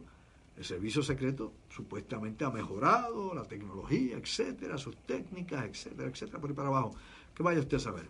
Hasta que un día esto ocurra nuevamente. Pero la realidad es que este es un mundo peligroso. Y acá nosotros, los mortales, usted y yo, los que andamos a pie por aquí, los que no flotamos en el aire, ¿no? Los que tenemos que bater cobre, dar golpe calcetín en la piedra, que molemos vidrio, pues acá nosotros sí tenemos que vivir toda la vida, tratando de resolver nuestras cosas no inmediatas, lo que nos rodea, tratando de sobrevivir a toda la tempestad que suceda. Lo peor de todo esto es que lo que nos pasa en el futuro realmente no lo decidimos ni usted ni yo. Tal vez lo inmediato, sí, si me meten una deuda, me meten una deuda y cositas de familia, acá, acá, sí, sí, decisiones acá, domésticas, suyas, sí, pero en el macro de la sociedad y de la nación, no, no contamos ni para pool ni para banca. No tenemos oportunidad de decisión ninguna. Así que, lamentablemente, la guerra va a permanecer, la guerra mueve el mundo, la guerra es quien controla todo lo que se hace aquí y quien decide, porque de ese medio, en esa forma, se tienen los controles de los recursos naturales el control, obviamente, de los modos y medios de producción a nivel mundial. Ahí es donde se los enlaces y esa es la filosofía Illuminati. Esa es la verdadera filosofía Illuminati, una filosofía económica. Nuevamente no es un grupo con gente con capucha como el Ku Klan, pero de negro, ni capucha roja, ni metidos en un sótano en un viejo castillo en Europa. No, haga, no, ese tripeo de culé no es nada de eso. Esto se ve a otros niveles. Y recuerde que hay una gran competencia entre sectores y bloques económicos que pelean unos con otros, obviamente por tener la mayor ganancia posible dentro de, este mundo donde estamos la mayor parte de nosotros como ganado y como marasmo, la cabeza en el marasmo, pensando en la distracción. Nos pone la distracción. Póngase a pensar usted, tengo un juego de béisbol en televisión y muchos de esos peloteros que usted ve ganan 50 millones, 100 millones de dólares, 200 millones de dólares, 300 millones. ¿Por qué se le paga tanto a alguien con un bate, con una bola y tira una bola y caché una bola? Que eso lo hace uno de chiquito, claro, no a ese nivel, pero jugaba una pequeñas ligas o lo que fuese. ¿Por qué tantos millones? Porque es un negocio de distracción. Porque mueve demasiado capital. Porque la gente se, se vuelca ahí porque desde la cerveza, el whisky, todo lo que sea, se vuelca ahí. Ahí controlamos a la masa, la masa está ahí continuamente mesmerizada, por no decir embrutecida, mesmerizada continuamente con eso, la distracción. Y mientras usted está ahí, no se pregunta ni por la hipoteca, ni se pregunta por mañana, ni se pregunta por lo que sea, ¿ah? ni por la paz mundial, ni menos por alguna cuestión. Y cada vez que surge un espectáculo de esto, se trata ¿no? de maximizar su capacidad de penetración en la mente y en el cerebro de las personas. Yo siempre había mencionado aquí por años, hace muchos años, había estado discutiendo el proyecto Mockingbird, ¿no? Mockingbird, como el pájaro, Mockingbird. Busque, busque por ahí, google si le gusta hacer eso, busque informaciones más directas. Proyecto Mockingbird no es otra cosa sino el, plan de control de información y el plan de control de medios de comunicación en los Estados Unidos. Bueno, me hacen la señal y hubo un relevo aquí, mi hermano, hubo un relevo aquí. Hacía tiempo que no estabas en los controles. Qué bueno. Bueno, mi amigo, mi amigo y mi amiga de la otra salida. Vamos a una breve pausa y regresamos un momento acá en el tercer segmento para hablar de otros asuntos. Vamos a hablar de lo que está pasando con NASA. NASA sigue perdiendo satélites, pero mientras NASA pierde satélites, otros aparecen. Mi madre. ¿Sabes qué? Llévatela, pégala, Puerto Rico. Y bien, mis amigos, regresando con la música de nuestra banda erótica de fondo. Eso que escuchan ustedes se llama Apophis. Wow. Bueno, Apophis, venimos del antiguo Egipto y Apophis también, pues, es el asteroide que viene por ahí zafado y que debe estar por acá en el 2029 y luego regresa por el 2036. Así que veamos a ver qué cosas ocurren de aquí a allá. Y había yo mencionado aquí hace un par de meses que había surgido una nueva iniciativa de la NASA para eh, tener un sistema de interceptación de satélites y desvío de, las rutas de estos cuerpos errantes en el espacio. Y mientras hablaba eso, me recordaba, haciendo un poco de memoria, cómo para allá en el 2009 eh, China le había hecho una propuesta a Estados Unidos para hacer en conjunto ¿no? este programa antiasteroides ¿no? de defensa planetaria. Como NASA, y en aquel momento ¿no? el Departamento de Estado y el Pentágono dijeron que no les interesaba y que no. Y de hecho siempre ha habido un cisma, ¿no? una separación enorme entre el programa espacial norteamericano y el, programa espacial chino. Especialmente los chinos y los norteamericanos, pues no coinciden aparentemente, están en una rivalidad más grande que la que pueden tener con los rusos o, la que hubo con la Unión Soviética. Y me explico, durante la, era de la Unión Soviética hubo varias misiones conjuntas entre los soviéticos y los norteamericanos, entre los cosmonautas y los astronautas, varias de ellas que se hicieron juntos y, y obviamente han compartido, luego de la Unión Soviética, los astronautas, los cosmonautas rusos actuales han compartido la Estación Espacial Internacional con los astronautas norteamericanos infinidad de veces. Pero los Estados Unidos siempre han tenido protestas para todos los proyectos espaciales chinos, inclusive los proyectos a la Luna. Y yo había mencionado acá que había una queja también y había un señalamiento de parte del Departamento de la Defensa y de la Agencia Central de Inteligencia y la NSA de que el programa espacial lunar de China pues era una amenaza para los satélites de vigilancia de los Estados Unidos y que ellos pues eh, eh, no, iban a estar permitiendo que la seguridad norteamericana, la seguridad de inteligencia eh, militar que ellos tienen en órbita, sea afectado por el proyecto espacial chino. Y yo me pregunto, bueno, si la agencia europea tira cohetes, la, India tira cohetes, Kim Jong-un tira cohetes al espacio, tiró uno el año pasado, no se acuerda. Este, los rusos tiran cohetes toda esa gente tiran cohetes para allá arriba, de las Guyanas acá, la agencia europea, los franceses, las Guyanas francesas se tiran los cohetes al espacio acá en América. Así que tú, Mundi tiene un cohete para para arriba. Pero ninguno de esos afecta a los satélites americanos, sí afectan los cohetes chinos. Usted vea que esto es, cuestión de la política esta, de aranceles, de guerra económica, y todo esto son meramente justificaciones para mantener una posición, como digo yo, eh, no vehemente, demente unos versus otros. Bueno, recuerden una vez más, mis amigos, estamos en el Centro Comunal de Santa Rosa, el barrio Santa Rosa, en la carretera 117, en Lajas, este próximo martes, no va a ser jueves, debido obviamente que jueves Acción de Gracia, hemos pasado la reunión eh, audiovisual, ¿no? el taller para el martes, martes 20 a las 7 y 30 de la noche, donde en el Centro Comunal del barrio Santa Rosa, en Lajas, nuestro seminario taller de supervivencia familiar e individual completamente audiovisual. Vamos a estar hablando allá precisamente preparación de refugios nucleares, preparación de la casa o del hogar, ¿no? Cómo insularla, ¿no? Cómo aislarla para contaminación química, biológica, eh, cómo usted prepararse a hacer trajes de anticontaminación en su propia casa, máscaras para respirar y muchas otras cosas que usted pues, tal vez no lo sabe hacer, pues aquí lo aprende a hacer y ve y, aprende las estrategias de supervivencia en este tipo de escenario extremo. Eso es completamente audiovisual y vamos a tener las piezas, las herramientas, el contador Geiger, ese tipo de cosas para que usted vea cómo es y cómo se hace. Así que estamos a las 7 y 30, allá en el Centro Comunal de Santa Rosa, en el bar, en el barrio Santa Rosa, en Lajas, llegando por la carretera 117. Teléfono contacto con el señor Enrique Ortiz, el antiguo bibliotecario de la Biblioteca Pública La Palguera, mi compadre, mi hermano Enrique Ortiz. El teléfono es el 939-717-5578. Repito, con el prefijo 939-717-5578 y allá los esperamos en Lajas este martes a las 7 y 30. Bueno, Hablando de todos estos asuntos que nos ponen a pensar más allá de lo aparente, mientras la NASA pierde un satélite, ¿no? Kepler, Usted sabe que se le acabó el combustible, se quedó sin energía allá arriba y había mencionado hace varias semanas que los tres satélites norteamericanos tuvieron problemas. El Chandra tuvo problemas, el Hover tuvo problemas. Bueno, el Hover siempre ha tenido problemas. Desde que lo tiraron al espacio, que lo tiraron miope. Originalmente el Hover no servía para nada. ¿Sabía usted eso? No, tenía problemas con, con, los espejos. Tenía, lo habían diseñado mal y hubo que repararlo en el espacio. Una de las misiones que hicieron precisamente en los transbordadores espaciales fue obviamente reparar el Hover. Pues bueno, pero en el caso del Kepler, que es el que ha descubierto todos estos exoplanetas que tanto usted oye hablar por ahí, la, la, supertierra, etcétera, y ahora estamos hablando de la estrella Barnard, que está a seis años luz de nosotros, luego obviamente de, las tres estrellas de, del grupo de la Centauri, próxima Centauri, Alfa Centauri, 4.3 años luz de nosotros, pues tenemos obviamente Barnard, que está allá al lado, Barnard 1, Barnard 2, y ahora pues se habla de un super, planeta Tierra que alegadamente está congelado. Recuerde que estos planetas no se ven, que esto es meramente, se ven unas oscilaciones en la luz, obviamente, y esto se analiza los componentes a través de que, a través de, filtros de luz, de colores, se va analizando los elementos y compuestos que están relacionados con e, e, esa luz que se emite o que refleja. Recuerda que el planeta no emite luz, lo que hace es reflejar la luz de su estrella. Pues bien, ya se habla de todo eso, pues lamentablemente el Kepler pues se fue y no va a volver más, no más energía, desconectado. Mientras el Kepler se fue, y, no hubo forma de volverlo a reactivar, pues apareció otro satélite. Mi madre, sí señor. Un satélite que llevaba cinco años desactivado, cinco años perdido, muerto en el espacio, perdido en el espacio. Un satélite, obviamente, de la Agencia Espacial Europea, que nada, se había ido día 50. Nadie sabía dónde estaba ese pobre satélite. La realidad es que ese satélite se reactivó, oiga bien, y empezó a tirar fotografías sobre restos de continentes perdidos bajo el hielo de la Antártida. Oyó bien, busque la información y verifique lo que le estoy diciendo. Esto no es ciencia ficción. Hello.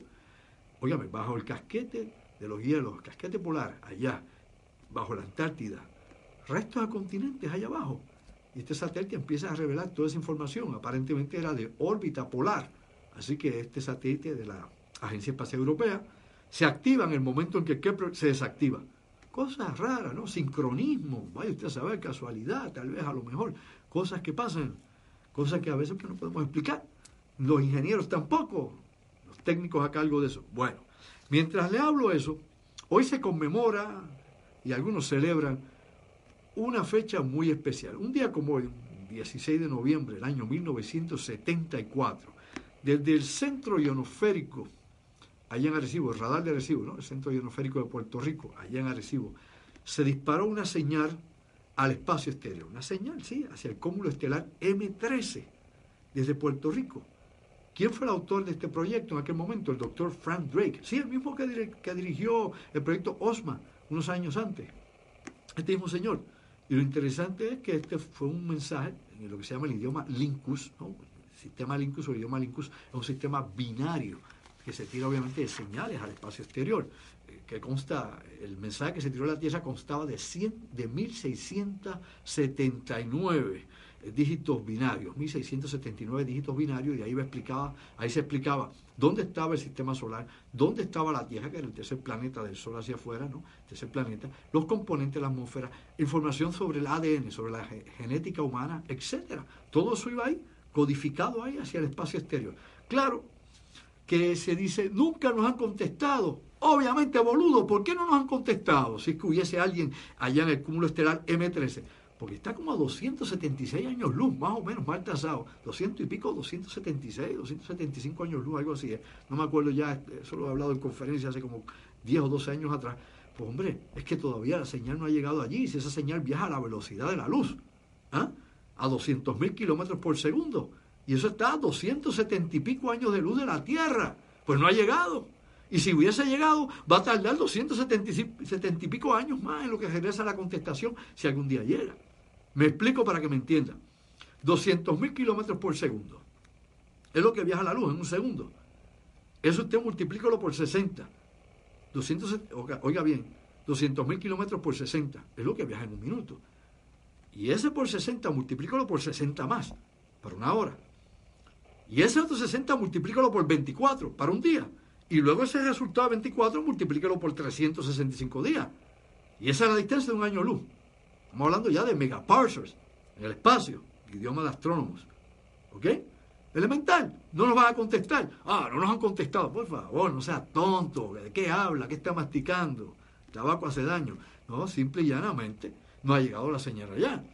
Y si alguien nos contesta, que lo interceptó en el camino, y no creo que eso haya pasado. Pero bueno, eso fue en el año 1974.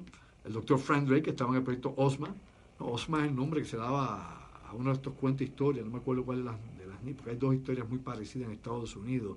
Eh, una es este, la, la, la, nena esta que se la lleva el tornado a, la otra dimensión, ya no me acuerdo esos cuentos que eran de niños pues bueno, era esa tierra mágica, se llamaba Osma, eso sí recuerdo, que era algo relacionado con eso, con ese, ese viaje a otro mundo.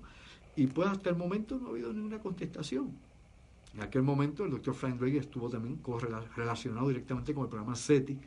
Y Puerto Rico pues tomó prominencia en aquel momento aquí en Puerto Rico. Unos años antes, 72-73, había sucedido en Puerto Rico una enorme oleada de objetos voladores no identificados. Aquí en Puerto Rico sí, busque, vaya a la hemeroteca, busque libros relacionados, por ejemplo, el libro del, doctor eh, Sebastián Robiú, La Marcha.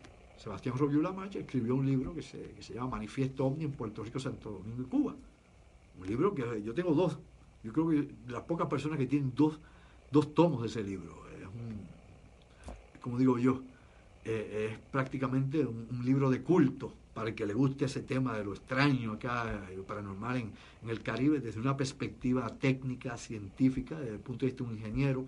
De hecho, el, prólogo lo hace el, ya fallecido doctor eh, Alan J. Hynek, doctor Hynek que trabajó para NASA, trabajó para la Fuerza Aérea, estuvo en la Universidad de Chicago, físico, estuvo en el proyecto Blue Book, etcétera, así que no era cualquier tonto, padre de la, prácticamente la ufología norteamericana, pues es el señor el que escribe el prólogo precisamente ese libro del doctor eh, Sebastián Robiú Lamacho, que actualmente es doctor en antropología, colaborador, amigo, colega, siempre lo tenemos en alta estima. Pues bien, en aquellos años, en el 72-73, se dio una gran oleada de objetos voladores identificados. Todo el mundo en la isla los vio. Yo los vi, los vio Tutti Libundi, su abuelo a lo mejor, su tía, usted tal vez. Fue un impacto a la cultura y la sociedad puertorriqueña de aquel momento y que cambió el paradigma definitivamente sobre lo que era el universo y mucha gente empezó a, pensar en otras cosas. Luego de eso es que surgen después todos los monstruos de vampiro mosquito, todas esas cosas, gara diablo y todo eso. Surge después de ese momento específicamente que abrió, abrió, qué sé yo, el inconsciente colectivo de los puertorriqueños a otro tipo de experiencia dimensional, si usted quiere decirlo de esa manera, o a otro tipo, digamos, de, de nueva mitología. ¿Ok? Porque los mitos le dan vida a la cultura, porque los mitos determinan muchísimas cosas en el diario vivir de la gente. Y usted vive en un mito político y vive también en una fe mítica lamentablemente de eso se vive, de ideas que se crean específicamente para que el aparato funcione como lo conocemos, ¿no? para que la sociedad y la cultura sean lo que los que gobiernan o los que controlan esto longitudinalmente a través del tiempo quieren que sea, ¿no? Nos convierten en el ganado, o como decía Salvador Freixedo, en la granja humana, o cualquier cosa de esta. Hay quien es muy, hay quien es demasiado pesimista y hay quien es demasiado optimista. Yo trato de hacer el equilibrio entre una cosa y la otra. Pues bien, volviendo a todos estos tópicos, claro, después de hablar del mensaje del año 74, un día como hoy, al espacio exterior, que todavía lo estamos esperando que regrese si algún día al M13, eh, siguen surgiendo cosas interesantes por demás. Por ejemplo, eh, ya hablando en el aspecto militar y de la vigilancia en el espacio exterior, se localizaron precisamente una serie de instalaciones en Corea del Norte, 13 instalaciones, 13 bases con capacidad de tener misiles que pueden lanzar eh, proyectiles balísticos. Un think tank de los Estados Unidos, el CSIC, este think tank, que también trabaja en colaboración con el Departamento de la Defensa y otros grupos de pensamiento, tanques de pensamiento, analizando datos de satélites, analizando información de inteligencia que llega, pues localizó estas, estas localidades, ¿no? En las zonas más lejanas, obviamente, en áreas no urbanas, lejos de poblados, en Corea del Norte. Y por lo que se ve, las instalaciones tienen plataforma de lanzamiento, tienen bunkers, tienen todo lo, necesario para movilizar e instalar misiles de medio alcance, corto alcance e incluso los misiles pesados de largo alcance. Esto pues va en contraposición a lo que supuestamente había negociado el presidente Donald Trump con Kim Jong-un. Así que Kim Jong-un se la pasó, como dicen por ahí, sin vaselina al presidente. Perdón el comentario, pero es así. Cójalo como lo quiera coger. So what? A lo que voy con esto es que precisamente mientras se hablaba de un desarme, ¿no? de, desnuclearizar la península de Corea, de que sí, Kim Jong-un pues desmanteló una base vieja que tenía ya fastidiada, que se había reventado la infraestructura, ¿no? Había colapsado por las explosiones subterráneas. No, no, el muchacho, el gordito de Corea está cumpliendo, ñoño, lo está haciendo bien, bla, bla. Mentira. La política de decepción, el engaño tan antiguo como la humanidad, simplemente lo cogió de tonto. Tiene que venir entonces los datos de satélite y decir, espérate, espérate, espérate, espérate, aquí hay tres y probablemente sean hasta 20 estas otras restantes bajo tierra, o bien con la capacidad obviamente de, abrir, de abrir, sacar las plataformas que están construidas subterráneas y sacarlas a superficie, como están los silos en los Estados Unidos para los proyectiles intercontinentales. Así que Corea no se está desarmando. Todo fue un bluff, un fake news a la Trump. Y si no fue un fake news, porque supone que los servicios de inteligencia sepan esto, y me explico, el CIS, que es analista de este tipo de situaciones, trabaja en colaboración con la inteligencia norteamericana, con el DAL, así de que estamos hablando. Claro que lo saben, pero no decían nada. ¿Ah? ¿Quién se inventó el cuento? Pues si no fue un fake news político para llamar la atención y buscarse el premio Nobel que no le dieron, pues entonces cogieron de tonto, sanano, de zángano, de bobalicón y de todo al presidente y a toda su camarilla. Escoge el que menos le guste o el que más le guste.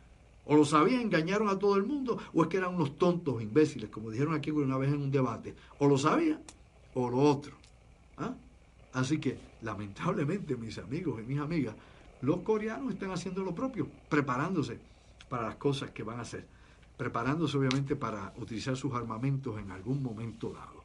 Bueno, y hablando de esos misiles y del tratado INF, que yo había mencionado aquí, los tratados de los misiles de corto y medio alcance con ojivas nucleares, se supone que ahora próximamente cuando se reúna el G20 que se va a reunir en Argentina, el presidente Trump y Vladimir Putin se van a reunir ellos aparte en Argentina. Esa noticia es importante que darle seguimiento porque veremos a ver finalmente cómo estos dos bueyes machos o estos dos toros machos o como usted les quiera decir, estos dos alfas, se van a reunir y a qué acuerdo van a llegar. Alegadamente van a hablar de ese tratado si se sostiene, o sea, es un nuevo tratado, o cada cual campea por su respeto e instala lo que quiere. Recuerde que, como he mencionado aquí anteriormente, y revise la información, verifíquela, Rusia tiene intenciones de montar misiles de medio y corto alcance en Cuba, igual que ocurrió en el año 62.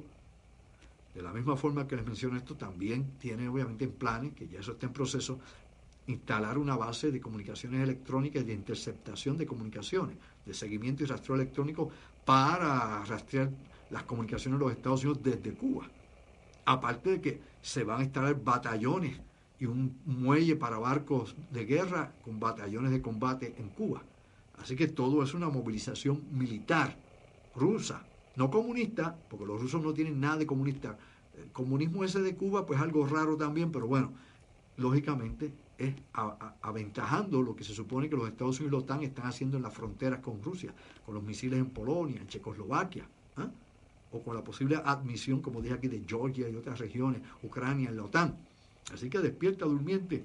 El mundo se está reajustando y cada cual buscando posicionándose de la manera de más ventaja.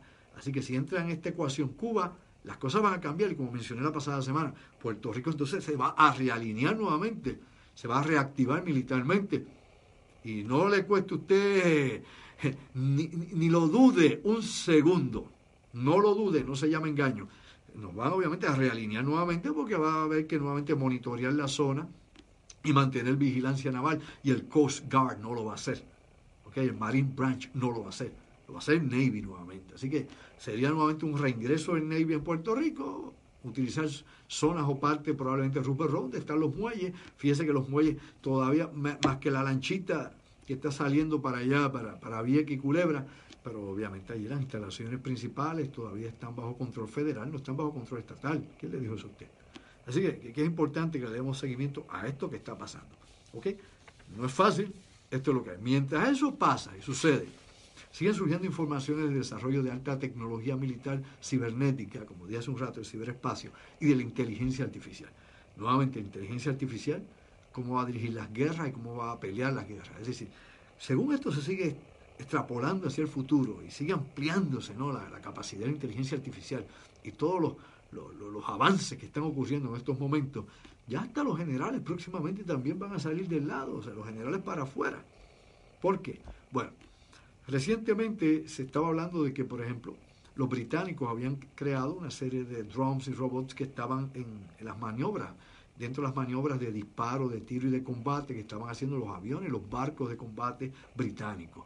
Luego se estaba hablando de que los Estados Unidos habían, eh, estaban fabricando una flota de submarinos para sus maniobras marinas ¿no? en el mar, para cazar submarinos con los nuevos sistemas y los nuevos destructores norteamericanos, que estos tipos de submarinos imitaban precisamente la firma de los submarinos chinos y los submarinos rusos. Me explico, ¿qué es la firma? Bueno, la firma quiere decir cuando usted capta en el sonar un barco, un navío, sea submarino, sea eh, de superficie, tiene una firma. Esa firma es lo que da el eco que da al radar.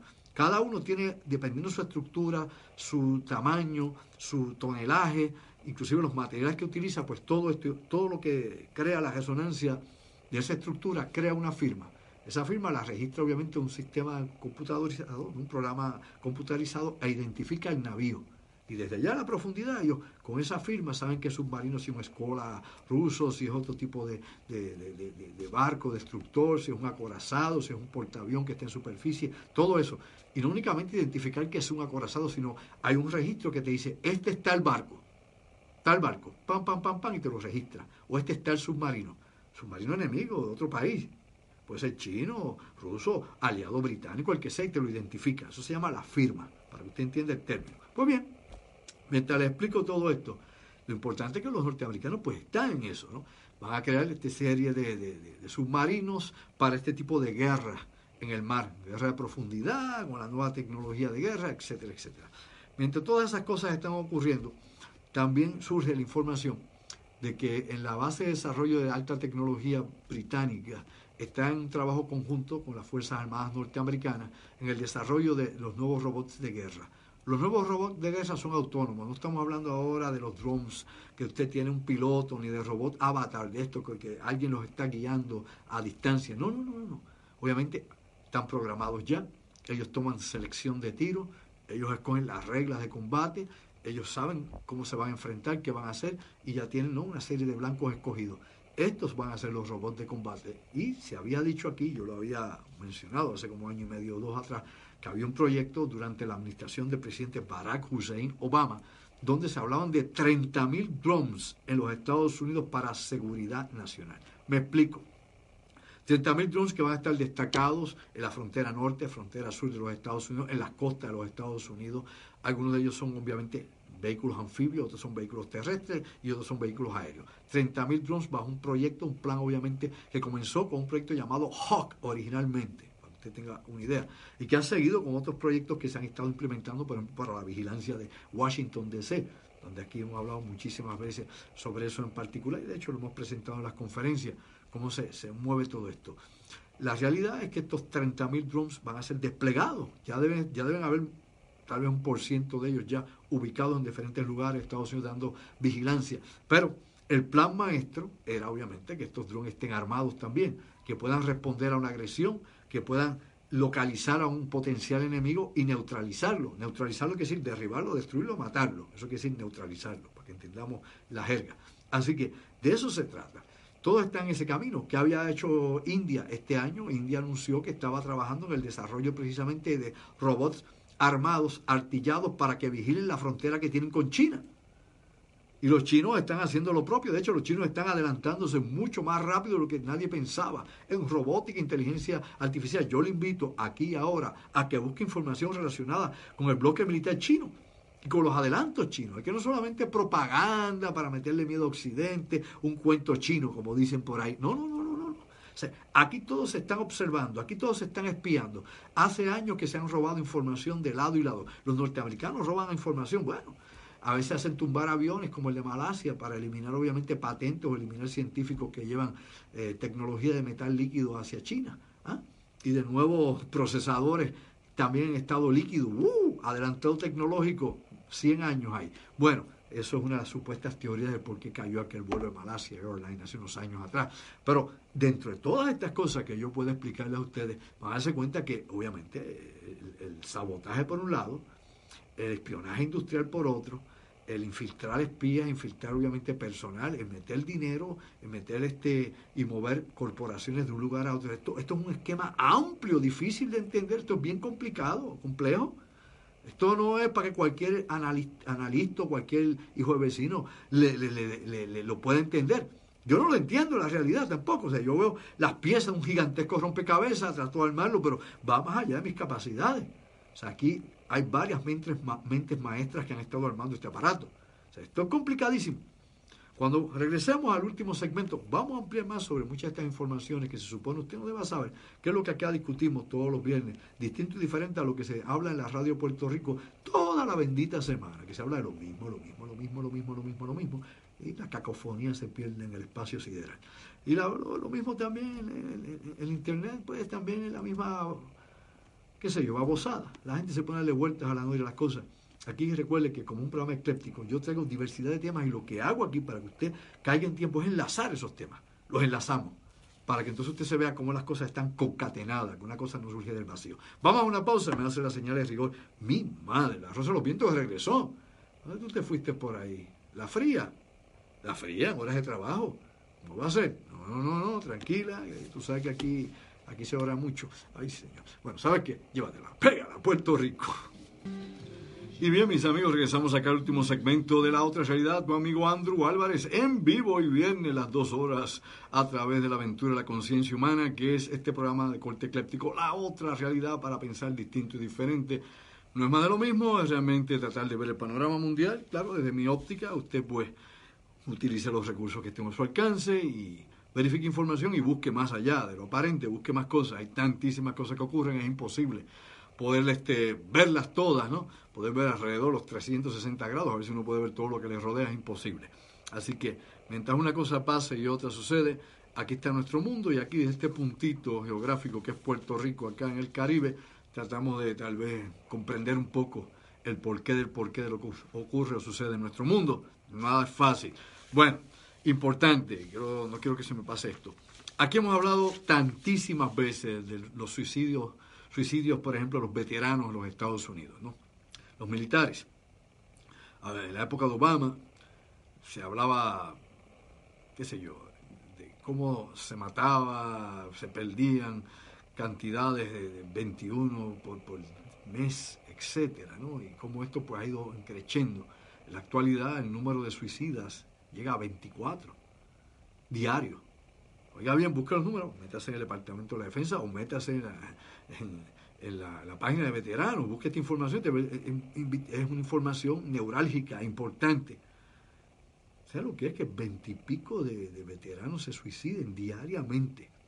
No estamos hablando de gente de Corea ni de Vietnam, estamos hablando de gente que ha estado recientemente en, el último conflicto del Golfo. Ya no estamos hablando de los que tienen el efecto de DOST, Recuerde usted lo siguiente, es que estas son las cosas que, no sé, a mí me vuela la cabeza y no sé por qué la gente, la gente sigue siendo, ah, sigue siendo lo que es.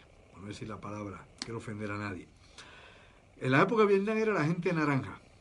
Sí, la gente naranja. Y para los que saben un poco de historia, conocen esto ya, los que no, pues se enteran. Cuando nuestros veteranos iban a la oficina de veteranos iban al hospital de veteranos y reclamaban derechos, reclamaban tratamiento por haber estado expuestos a la gente naranja, le decían que no, que eso no era verdad, que ninguno de ellos tenía nada como la gente naranja. Y los veteranos de Puerto Rico, y verifíquelo con un veterano, verifíquelo allá, con la oficina de veteranos, no conmigo, vaya y verifíquelo, para que se dé cuenta que esto no es un cuento de camino. Los últimos veteranos en la nación norteamericana que tuvieron ayuda y asistencia debido a los efectos de la gente naranja fueron los soldados puertorriqueños. Esa es la historia, le guste al que no. Fuimos nosotros, como siempre, el bagazo al final. Para los que quieran ser pitillanques, los que quieran lamberle bota a quien sea. Te guste o no, te lo digo así. Los últimos, como siempre, pero como hay que estar arrodillado y coger patadas en las nalgas, pues eso es lo que le gustan y piden más.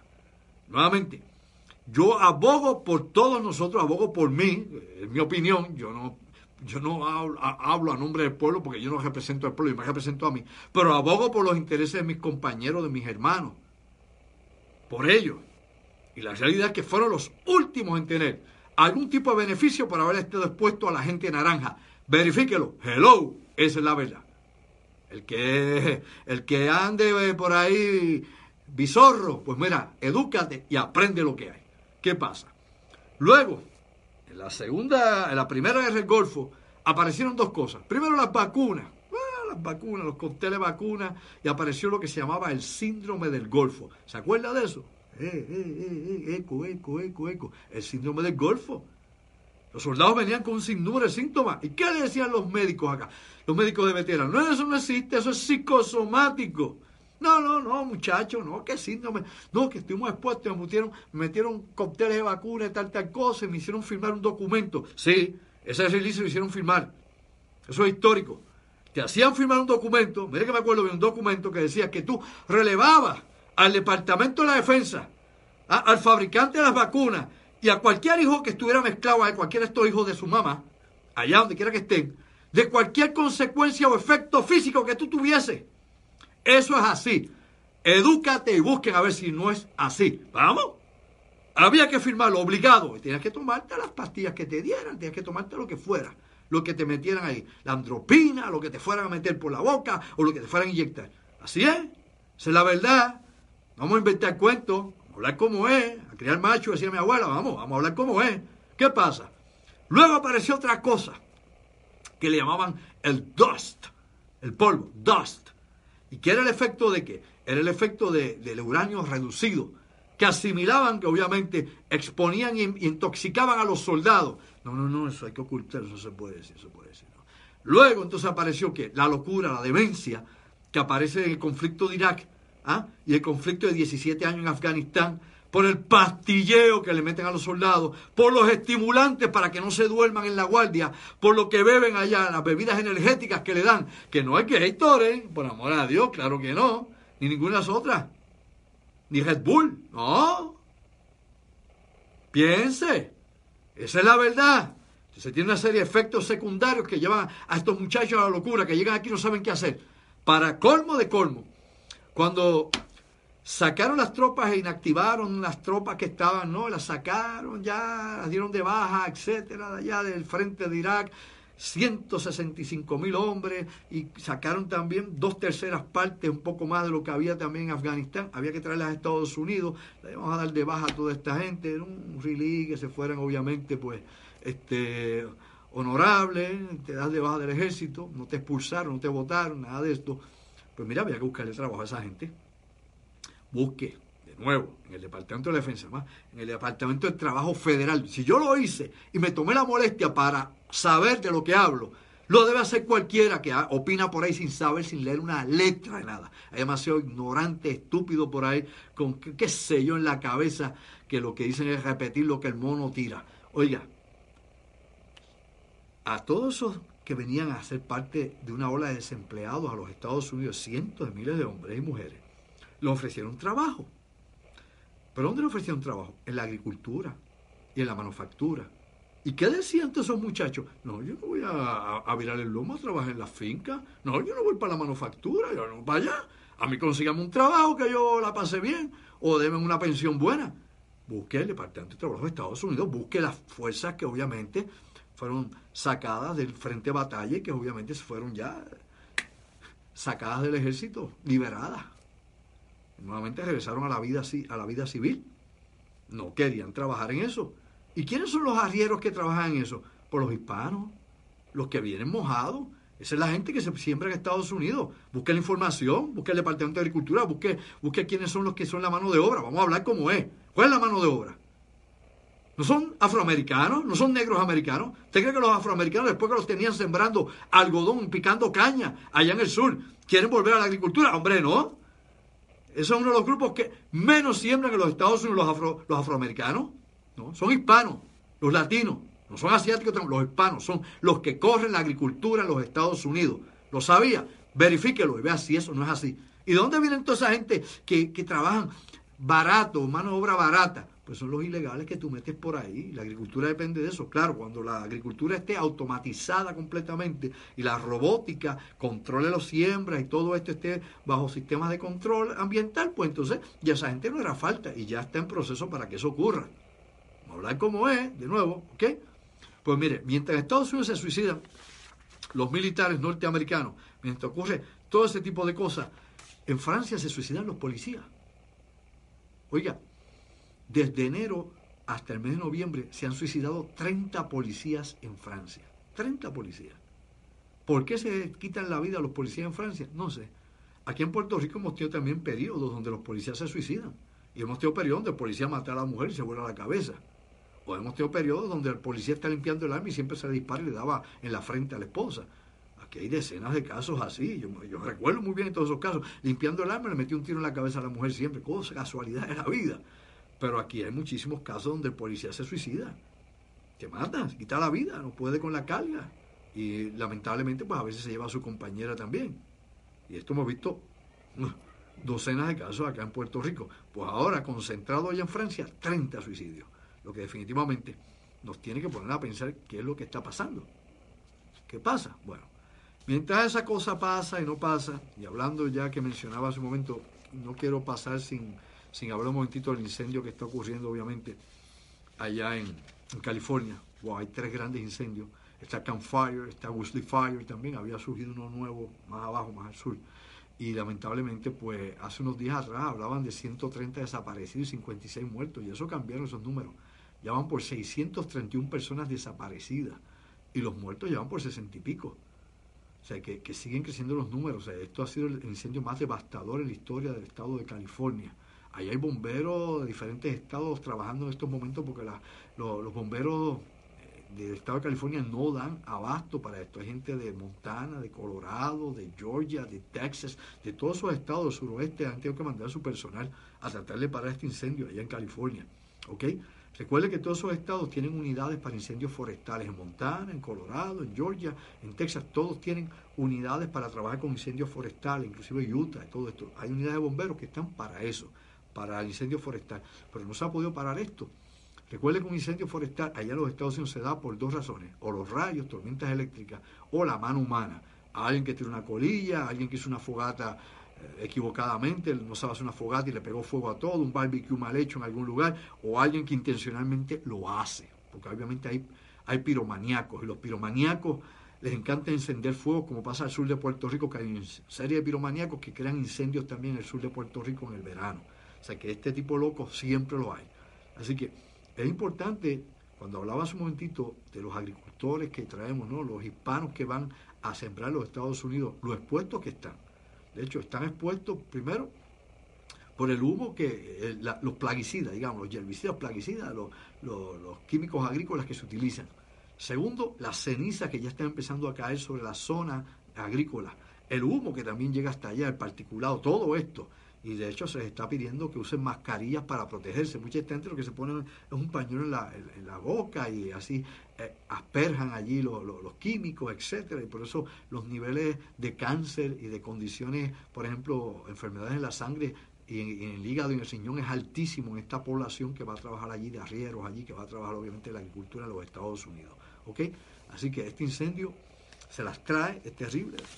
Trump tuvo su opinión, como siempre critica a todos los demás, que nadie sabe eh, administrar, que nadie sabe bregar, en vez de meterse de lleno en la cosa, eso ha dicho. Bueno, y también no se me podía escapar, recuerde que el presidente Trump en estos momentos está impulsando la idea de que no se le den más fondos para desastre a Puerto Rico. Me explico usted sepa que eso, no es que nos manden más dinero para reparar aquí las cosas que no se acaban de reparar, porque el gobierno de aquí está en un delay, en un retraso siempre de, de 100 años luz en el pasado.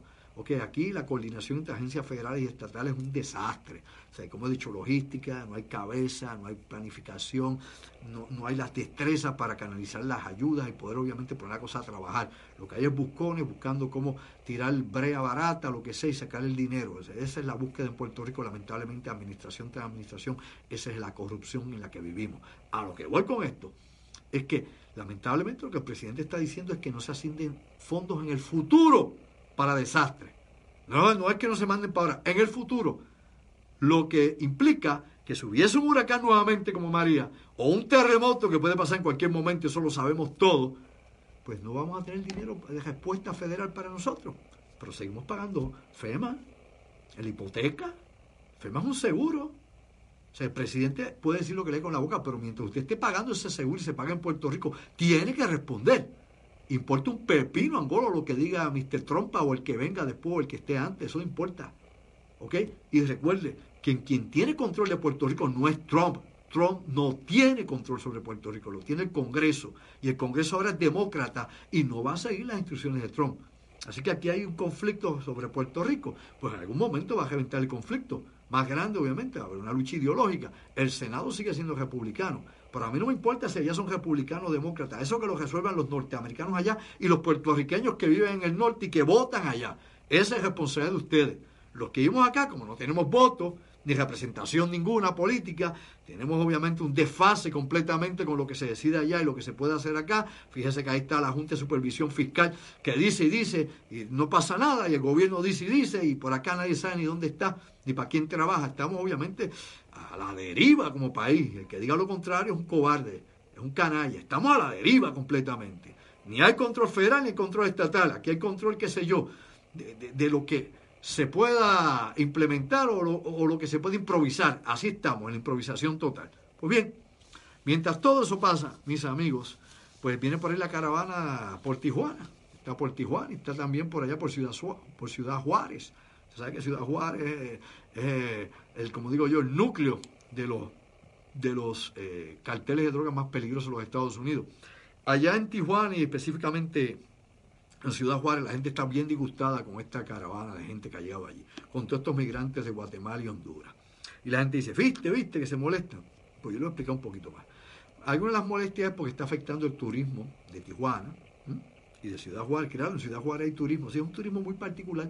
Y de hecho, muchos militares bajan para Tijuana y para allá. Sí, de las bases hay gente, ah, bajan por ahí por el paso, claro. Esa era la el viejo lugar para ir a ver cosas aberradas. Las aberraciones sexuales las ve usted allá en Tijuana y en Ciudad Juárez. ¿sí? Ahí están las aberraciones sexuales.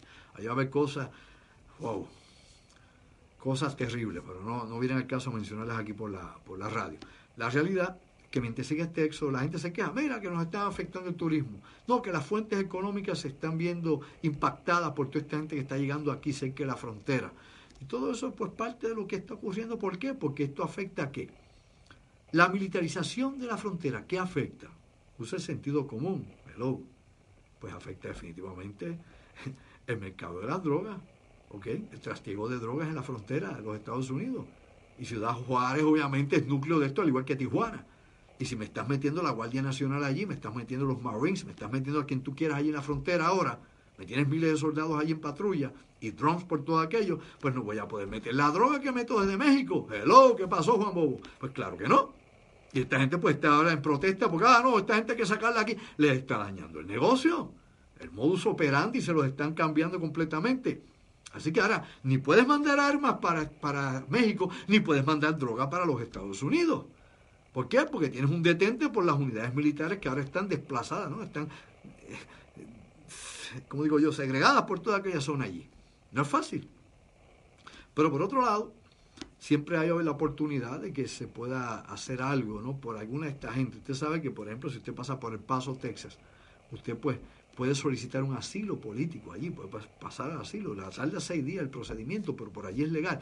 Los puentes, obviamente, de traslado son los puntos legales donde usted puede entrar directamente con migración y donde usted hace su gestión. Lo que es un delito, usted brincar la verja, meterse en un túnel, llegar con los coyotes. Pero si usted viene por las vías correctas, pues ahí entonces se procesa. Tarda como cinco o seis días, pero ahí lo procesan usted todo, todos los documentos. Lo que pasa es que ahora también hay una orden del presidente Trump de, de, eliminar parte de estas cosas, de estos ofrecimientos, de estas oportunidades a los que están llegando por la frontera. Porque claro, recuerde que este es el contraataque de, los centroamericanos contra, contra América. porque Bueno, aparte que ya es histórico hablar del territorio que pertenecía a México y que ahora es Estados Unidos desde el siglo XIX, toda esa, toda, toda esa historia y todo lo que se ha hablado sobre esto, que además llegaba hasta Oregón, hasta allá arriba. La realidad es que Honduras es una neocolonia norteamericana. Honduras usado para experimentos igual que Guatemala. ¿Usted no se acuerda cuando Hillary Clinton pidió excusa por los experimentos que se hacía con el herpes y con la gonorrea en Honduras y también en Guatemala? ¿No se acuerda de ese detalle histórico, pequeño detalle de cientos y cientos de personas ¿ah? contagiadas allá, contagiadas para esa experimentación? Ah, pero también tiene que ver entonces las instalaciones que hay allá militares en Honduras, en el territorio hondureño. Están allí y los millones de dólares que Estados Unidos envía a Honduras para poder mantener de forma artificial el gobierno y la democracia en Honduras. que lo que ha traído pues es esa descomposición social, toda esa locura que hay allí, las maras que tiene usted allí, que han llegado obviamente a Estados Unidos, y las maras, que son las pandillas que están allá. La Mara Maratrucha, por ejemplo, que, es la más grande de ellas, allá hondureña. Y que obviamente la vida en, Honduras es casi imposible, en Tegucigalpa, que es la capital, vivir allí es una locura. De hecho, uno es una usted se que es una capital, no, no, Tegucigalpa las, las calles todavía son de tierra. Uno va allí, de verdad que uno ya entra al tercer mundo realmente en Honduras. Entonces, pues la violencia está rampante en las calles. La gente no, no hay trabajo, no hay vivienda. Porque Honduras, usted busca qué es lo que produce y no encuentra. O sea, Honduras era parte también de la United Fruit y de otras compañías multinacionales que sembraban allá, pero la agricultura también se cayó en Honduras. Honduras no hay nada realmente que pueda exportar, que lo ponga ¿no? como un productor o, una variante económica importante dentro de Centroamérica o Latinoamérica. Así que usted tiene que ver causas y efectos que ver que produce unas cosas. No es fácil. Este es un mundo complicado de nuevo. Esto no es la bobería que usted escucha por ahí, los análisis esto para text. Te tiene que ver. Yo aquí le tiro todas estas cosas para que usted las busque, para que explore. No espere que yo la como y la dijera por usted. Usted coja la información y empiece a trabajar con ella. Porque aquí en dos horas desglosamos una enorme cantidad de material y de noticias que, simplemente van, van enlazadas para llevarlo a usted ¿no? a, llegar a, a sus propias conclusiones, pero sí buscar otras posibilidades, comprender esto desde otro punto de vista. No es fácil. Y usted sabe que, claro, dentro de todas estas cosas, pues aparece el nombre siempre de, George Soros. Llevan ya semanas echándole la culpa a George Soros de la marcha. No, porque las GON que están ahí metidas, ¿no? las organizaciones estas no gubernamentales que están metidas ahí, pues son eh, fondos que George Soros da allá y, George Soros está empujando esta caravana para que invada a, a Estados Unidos. No, no, George Soros está eh, conspirando en contra de Estados Unidos en 60 cosas. Mire, si George Soros, todas esas cosas se pudieran probar y van en contra de la seguridad de los Estados Unidos y realmente está metiendo dinero para sabotear a Trump y para hacerle daño a los intereses norteamericanos, George Soros estaría arrestado por el FBI en estos momentos. Ni su dinero lo iba a salvar. Le van a arrestar. Le van a arrestar. Máxima que Trump tiene control ahora directo sobre el FBI y el Departamento de Justicia norteamericano. George Soros sí es un tipo que tiene influencia como lo tiene, por ejemplo, Henry Kissinger y como lo tenía obviamente Rockefeller. ¿ok? Cuando el, gran, el último de los grandes Rockefeller murió, David Rockefeller, el año pasado, obviamente dejó un espacio, un vacío enorme. Hace un contrapeso con Soros. Pero Soros ha colaborado con la CIA muchísimo y con proyectos políticos y militares norteamericanos. O sea, aquí depende quién esté. Como el bloque económico que representa Soros no es el bloque económico que ahora gobierna Estados Unidos. El bloque económico que gobierna ahora son asociados con, obviamente, con Trump, Exxon y muchos otros más que están asociados con Trump, los grandes bancos. O sea, es contraparte gente, son de los bloques económicos que luchan unos contra otros a nivel global. Claro, Estados Unidos con una gigantesca corporación que corre la moneda internacional, el petrodólar y, y las inversiones, pues ahí está el campo de batalla. Campo de batalla enorme. Quien controla obviamente la política americana, quien controla la cabeza de esto, pues obviamente se posiciona para cualquier otra cosa. Me dicen por ahí que me queda poquito tiempo ya, ya me van a sacar del aire ya, ya se está acabando esto. Bueno, quedan pocos minutos. Antes de terminar, sigue obviamente el problema allá en Gran Bretaña con el Brexit. Theresa May tiene problemas en su partido, le ha renunciado cantidad de ministros y del gabinete, gente que no, que, aparentemente no están a favor del tratado que ya llegó, el acuerdo que llegó en Bruselas para buscar la salida de, Gran Bretaña, ¿no? de la, obviamente de, los ingleses, ¿no? de, este, de, la comunidad europea económica y de los enlaces políticos que hay, y esto pues está a punto de explotar en colapso en un momento dado, porque si se cae este tratado y si se echase hacia atrás lo que Theresa May logró en Bruselas, pues habría un caos, porque no, no habría paso en las fronteras hacia Europa ni hacia Gran Bretaña, se caerían los lazos económicos, los intercambios económicos y los pagos económicos. Bueno, el caos en Gran Bretaña es tanto que hace semanas, de, hecho hace meses están los planes, aquí lo habíamos hablado, del ejército británico para tratar de, parar las revueltas que van a surgir de esto. Y se sabe actualmente que sobre el 54% de los británicos quieren que se vuelva a votar para votar a favor de que eh, eh, Gran Bretaña permanezca dentro de la Unión Europea. Esto es complicadísimo, estas son las cosas que están pasando en el mundo y eso tiene implicaciones por todo el mundo. O sea, lo que pase allá, ah, eso allá entre los ingleses, no, no, no, no, eso va a tener repercusiones aquí. Recuérdelo, escúchelo. O sea, todo esto son ondas expansivas. Bueno, mis amigos, eh, también aparece allá Finlandia y Noruega luego de que terminaron las maniobras de la OTAN allá en Noruega, acusando a los rusos de haber estado interviniendo los GPS y las comunicaciones, bloqueando los satélites. Mi madre, bloqueando todos los satélites eh, en la zona de Noruega, en la zona, en las zonas cercanas también a Finlandia, y que obviamente los rusos tienen la capacidad de crear ese pulso electromagnético, desviar, interferir comunicaciones de satélite ¿ah? y los GPS.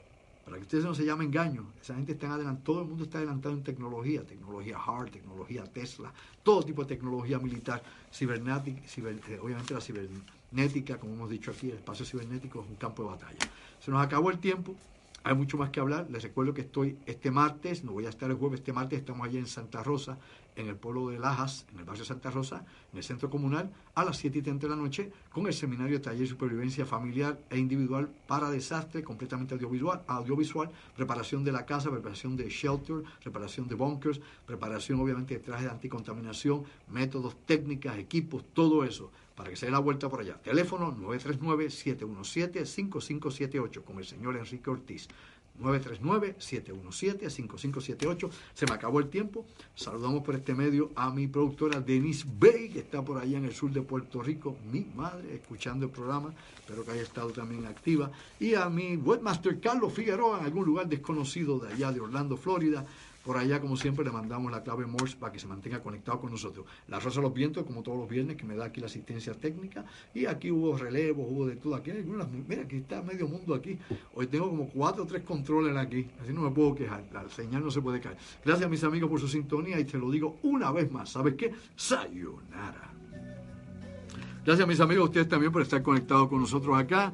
Será hasta la próxima acá en la otra realidad, tu amigo Andrew Álvarez. Como siempre, un privilegio estar con ustedes, compartir estas dos horas, que las den, que me den un poquito de su vida y lo compartan conmigo.